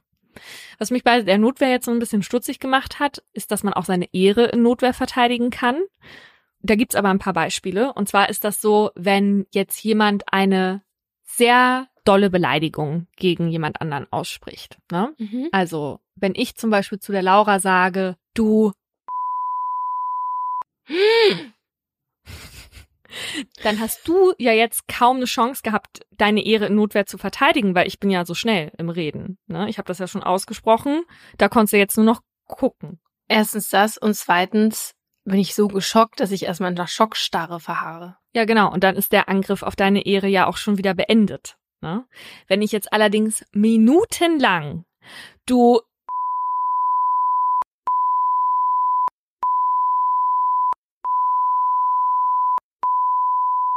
Ja, also natürlich jetzt nur hypothetisch, ne? Wenn ich das jetzt ganz lange sage, weiter sage, sage, sage, und es absehbar ist, dass ich damit auch nicht aufhöre, dann könntest du auch mit Gewalt meinen Angriff auf deine Ehre abwenden. Würde ich auch. Gott sei Dank siehst du mich jetzt nur durch einen Bildschirm im Telefon und nicht persönlich. Genau, dann würdest du es nämlich machen. Allerdings muss deine Gewaltanwendung dann auch angemessen sein. Ne? Also du dürftest jetzt nicht die Waffe nehmen und mich erschießen. Ja. Und du musst dann auch damit aufhören, wenn ich damit aufgehört habe. Mhm. Ein anderes Beispiel, das hatten wir auch hier schon mal am Podcast. Ein 30-Jähriger hatte einer 25-jährigen Studentin in einem Club in Erfurt mehrfach Zigarettenrauch ins Gesicht geblasen, oh, obwohl ja. sie ihn auf das Rauchverbot hingewiesen hatte und auch die Security darauf hingewiesen hatte, hörte er nicht auf damit. Und sie nahm daraufhin ein Glas und warf es dem Mann gegen den Kopf. Und das Gericht sprach sie dann tatsächlich frei, weil es in dem Anatmen sowohl eine Körper- als auch eine Ehrverletzung sah. Das finde ich schon, das finde ich schon beachtlich. Richtig. Ich finde das total richtig. Ich, richtig. Ja, Ich war ja auch damals, ich glaube, ich weiß nicht, ob du mir das erzählt hast oder ob ich das erzählt habe, aber da damals war ich ja auch schon sehr aufgebracht darüber. Und ähm, ich weiß nicht, ob es bei mir irgendwie schlimmer ist, aber du weißt ja, wie ich auf Rauch reagiere und wie furchtbar ich das finde. Und wenn mich dann jemand extra anatmet und damit nicht aufhört, wow. Also ich würde dir dann trotzdem nicht empfehlen, ein Glas zu nehmen und das dieser Person an den Kopf zu werfen. Ich finde es ein bisschen übertrieben. nee. okay. Bitte hört uns nicht zu, diese Frau ist verrückt geworden. Es ist schon spät. Und vielleicht ist sie ein bisschen aggressiver gerade als sonst. Was jetzt interessant für viele sein wird, weil sich in Deutschland ja immer alle über diese Gesetzeslage in den USA wundern. Also, ne, wir kennen das, dass es da ein paar Bundesstaaten dieses Stand Your Ground Gesetz gibt. Also gefühlt ist das ja immer so, so hört man es zumindest, irgendwelche Teenies verirren sich betrunken auf irgendwelche Grundstücke von Fremden und dann kommt Papa Michael mit seinem Gewehr raus und um seine Familie zu beschützen, erschießt er dann diese harmlose Person und wird ja. dann freigesprochen, ne? Weil zumindest in einigen Staaten wie in Florida da kennt die Selbstverteidigung angeblich keine Grenzen. Aber ehrlicherweise darf ich wie in Florida auch hier den Angreifer oder die Angreiferin töten, wenn ich annehme, wenn das zur Abwehr einer Gefahr für mein eigenes Leben oder für das eines anderen nötig ist.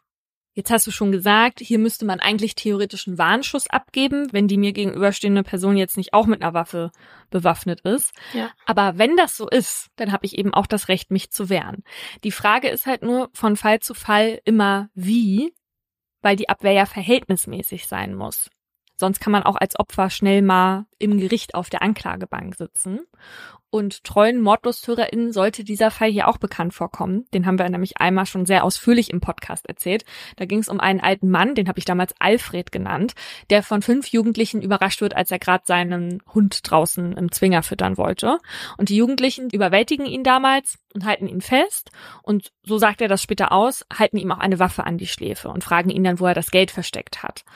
Und Alfred ist also mit zwei anderen unten in der Küche und die anderen drei suchen dann im oberen Stockwerk nach der Beute. Und dabei geht aber die Alarmanlage und die Beleuchtung vor dem Haus an. Und diese Angreifer, die geraten dann total in Panik und versuchen dann aus diesem Haus zu kommen, aber es funktioniert nicht so richtig. Und die können dann nur so einen Spalt in der Terrassentür finden und fliehen dann dadurch. Jetzt ist es aber so, dass Alfred in seiner Küche in einer Tasche, die um so einen Stuhl hing, eine Waffe hatte. Das wussten die natürlich nicht. Und er greift also nach dieser Waffe und sagt aus, dass er selbst nämlich, als die geflohen sind, noch Schüsse gehört hat. Also schießt er in Todesangst, so sagt er, den Jugendlichen dreimal hinterher. Und dabei verletzt er halt einen von ihnen tödlich, der sich da gerade als letzter durch die Tür zwingen wollte. Und gegen Alfred wird dann auch erst ermittelt, allerdings stellt die Staatsanwaltschaft die Ermittlungen dann auch wieder ein, weil Alfred ihrer Meinung nach in Notwehr gehandelt hatte, um sein Eigentum zu verteidigen. Das darf man ja theoretisch. Mhm. Allerdings nimmt die Staatsanwaltschaft die Ermittlungen Monate später dann nach einem Klageerzwingungsverfahren auch wieder auf und es wird verhandelt. Und am Ende wird Alfred tatsächlich wegen Totschlags verurteilt, aber nur zu neun Monaten auf Bewährung, weil das Gericht das so sieht, dass Alfred den Tod der Fliehenden halt billigend in Kauf genommen hat. Die sagen halt, dadurch, dass im Garten die helle Beleuchtung an war, hätte er gut sehen können. Und der Alfred, der war auch Schütze und der hätte eigentlich besser zielen müssen, der hätte nicht unbedingt auf dem Oberkörper zielen müssen. Vor allem, weil diese Schüsse gar nicht mehr erforderlich waren. Also die Täter, die sind in dem Moment geflohen, die wollten den nicht nochmal angreifen. Mhm. Und deswegen gab es auch keinen gegenwärtigen Angriff mehr. Und er hatte das auch nicht zu befürchten.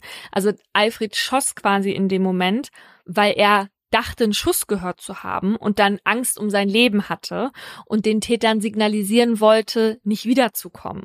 Und damit seien halt eben die Grenzen von der Notwehr überschritten. Das Verrückte an diesem Fall ist, dass selbst die Staatsanwaltschaft in Revision gegangen ist, weil Alfred verurteilt wurde. Das wollte nämlich nicht mal die Staatsanwaltschaft, weil die hat gesagt, ja, aber grundsätzlich darf man doch das Hausrecht auch mit scharfen Mitteln verteidigen und auch einen rechtswidrigen Angriff auf sein Eigentum abwehren. Zur Not nämlich auch mit tödlicher Gewalt. Und das war jetzt so ein bisschen hier die Krux an der Sache. Denn die Täter, die sind ja ins obere Stockwerk gegangen und haben Sachen mitgenommen. Das heißt, mhm. Alfred hätte theoretisch sie auch davon abhalten dürfen, mit der Beute zu fliehen. Denn die hatten Schmuck dabei und Geld, was sie noch erbeuten konnten. Das Problem ist nur, das hat Alfred nicht gewusst, weil er nicht gesehen hat, wie die die Sachen eingesteckt haben. Und er hat auch bei der Vernehmung vor der Polizei angegeben, dass er geschossen hat, damit sie nicht zurückkommen und nicht, weil er sein Eigentum sichern wollte. Mhm. Und weil die Täter Alfreds Grundstück auch ohne die Schüsse verlassen hätten, steht seine Verteidigung quasi im groben Missverhältnis zu der Rechtsverletzung, die von den Jugendlichen da in dem Moment ausging. Also hätte er vielleicht direkt einen pfiffigen Anwalt oder eine pfiffige Anwältin gehabt, die ihm geraten hätte, zu sagen, dass er eben sein Eigentum verteidigen wollte, dann wäre das also möglicherweise anders ausgegangen. Und falls du dich erinnerst, wir hatten diese Diskussion schon mal, da ging es nämlich darum, ob wir was sagen würden vor der Polizei, wenn wir eines Verbrechens beschuldigt werden. Und da hattest du gesagt, du würdest auf jeden Fall aussagen wollen, ja eben um deine Unschuld zu beweisen. Und ich habe dann mhm. diesen Fall angeführt, dass es auch, wenn man sich wirklich im Recht sieht, besser ist, nichts zu sagen, ja. bevor man nicht rechtlichen Beistand hat, weil erfahrene Rechtsanwältinnen so wie wir das bei Schäbig und Scheußlich sind, die hätten das natürlich gewusst. Ja. Der Alfred hätte sich nicht selber belastet, dann hätte er sagen können, ich habe gesehen, dass die da Beute dabei gehabt hätten. Und dann wäre er wahrscheinlich auch nicht verurteilt worden. Und ich gehe jetzt mal davon aus, dass in dem Fall von Martina auch nichts gesagt wurde und sie einen pfiffigen Anwalt hatte. Das weiß ich nicht. Also das war, also das weiß ich wirklich nicht, ob mhm. das so war. Ja. Aber wie wir sehen, es geht immer um die Verhältnismäßigkeit. Wenn so ein krasses Missverhältnis zwischen der Verteidigung und dem angegriffenen Rechtsgut besteht, dann kann man sich eben nicht auf sein Notwehrrecht berufen.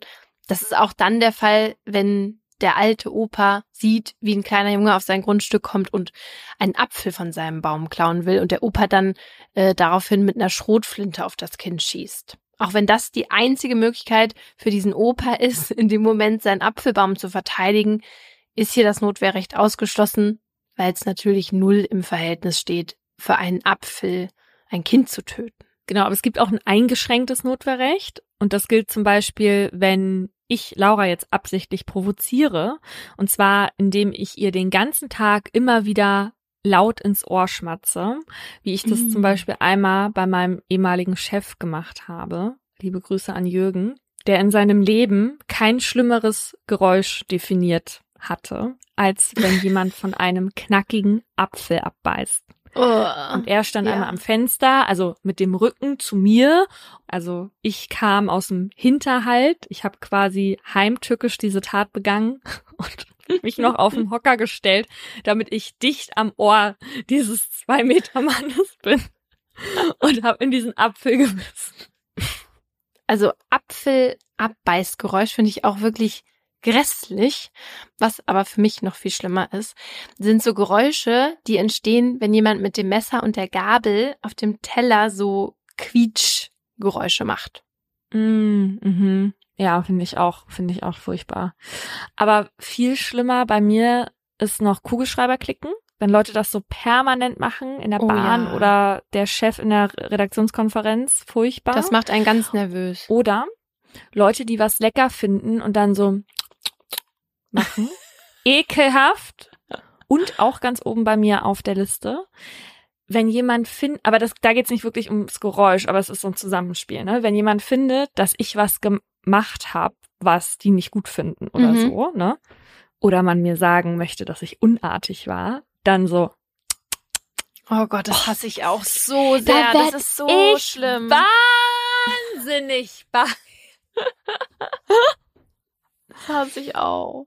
Oder zu guter Letzt dein Schlucken, wenn du was trinkst, wenn wir gerade eine Aufnahme machen oder telefonieren. Ich weiß gar nicht, was du meinst.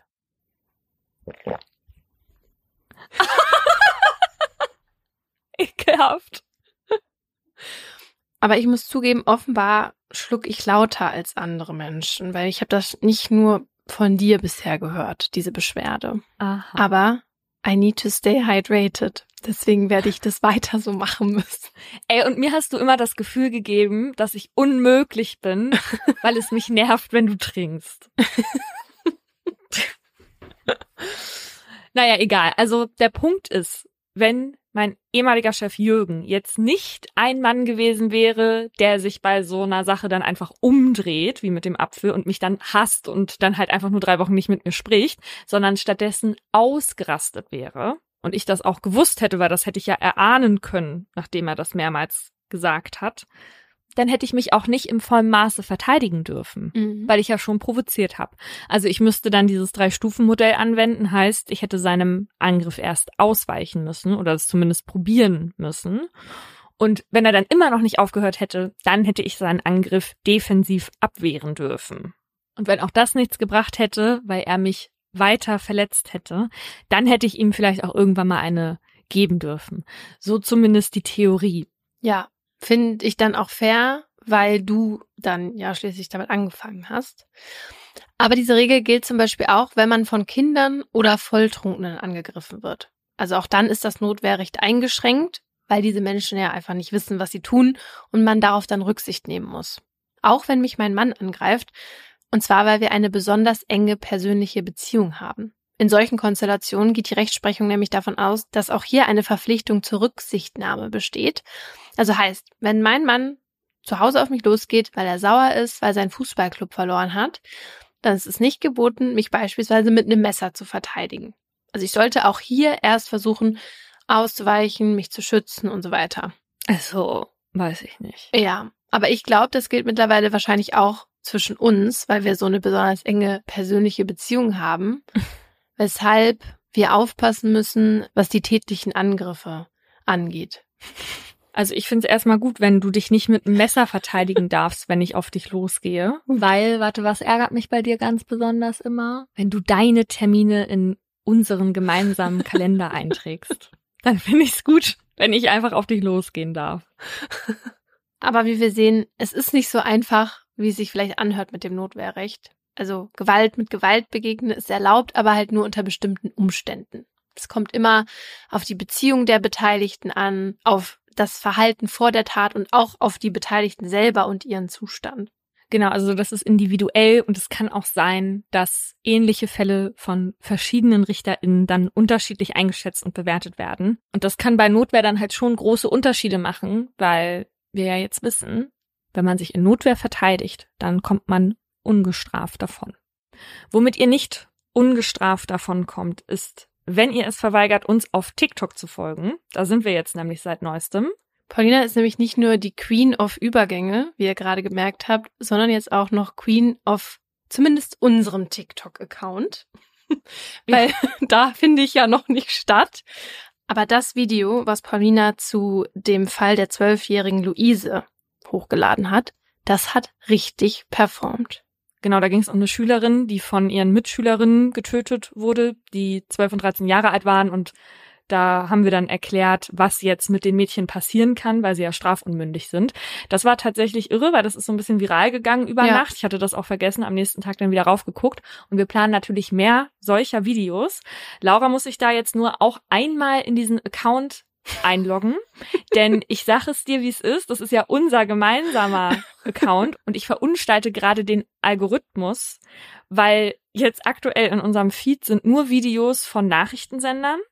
Dann gibt's Bungee Fitness, was ich da neu für mich entdeckt habe. also wo Leute an so einem Seil hängen in einem Fitnessraum und dann so hüpfen ja. und so Tanzchoreos machen, aber das soll, also es sieht anstrengend aus nach einem Workout halt einfach.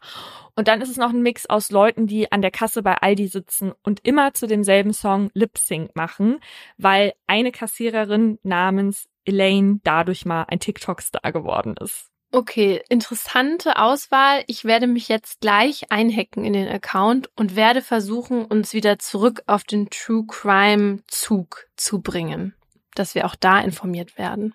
Ja, damit es wieder ein bisschen gehaltvoller wird. Schaut da einfach mal bei uns vorbei. Der Kanal heißt Mordlust und wir freuen uns, wenn ihr uns da abonniert, weil natürlich geplant ist, dass da auch in Zukunft einiges passieren wird auf dem Kanal. Mhm. Und wir hören uns in zwei Wochen.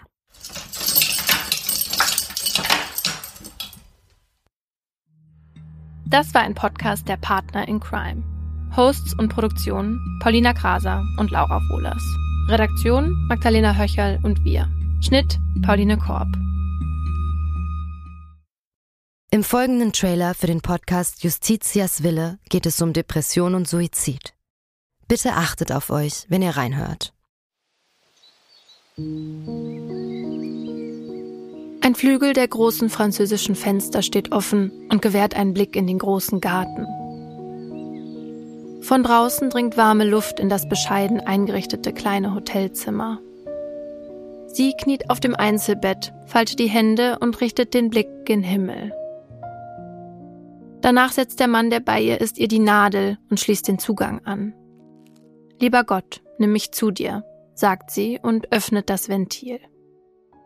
Dann bahnt sich die tödliche Flüssigkeit ihren Weg in ihre Vene. Die beiden haben sich heute zum Sterben verabredet. Sie wollte, dass er ihr dabei hilft, sich von ihrem jahrelangen Leid zu befreien. Wenige Augenblicke später schläft sie ein nach ein paar Minuten setzt ihre Atmung aus, danach hört ihr Herz aufzuschlagen. An diesem Tag ist der Mann sich sicher, das Richtige getan zu haben. Doch jetzt steht der pensionierte Arzt vor Gericht. Die Staatsanwaltschaft sagt, was er getan hat, war ein Verbrechen. Denn die Frau war schwer depressiv und ihr Sterbewunsch habe nicht auf ihrem freien Willen beruht. Er hätte ihr also nicht helfen dürfen. Die Frage, die jetzt vor Gericht geklärt werden muss, verhalf der Mediziner einer verzweifelten Frau rechtmäßig zum Suizid? Oder hat er sie, zumindest rechtlich gesehen, getötet? Wir sind Laura Wohlers und Paulina Kraser. In den nächsten Wochen werden wir in unserem neuen Podcast Justitias Wille den Prozess begleiten. Ein Prozess, dessen Ausgang wegweisend für ähnlich gelagerte Fälle sein könnte. Und wir werden uns dem kontrovers diskutierten Thema Sterbehilfe widmen. Wie wollen wir als Gesellschaft mit denen umgehen, die sterben wollen? Wann müssen wir akzeptieren, dass Menschen ihr Leben als nicht mehr lebenswert betrachten? Und sollte man bei der Suizidhilfe einen Unterschied zwischen psychisch und körperlich Erkrankten machen? Darum geht's in der ersten Staffel von Justitias Wille. Leben in der Waagschale.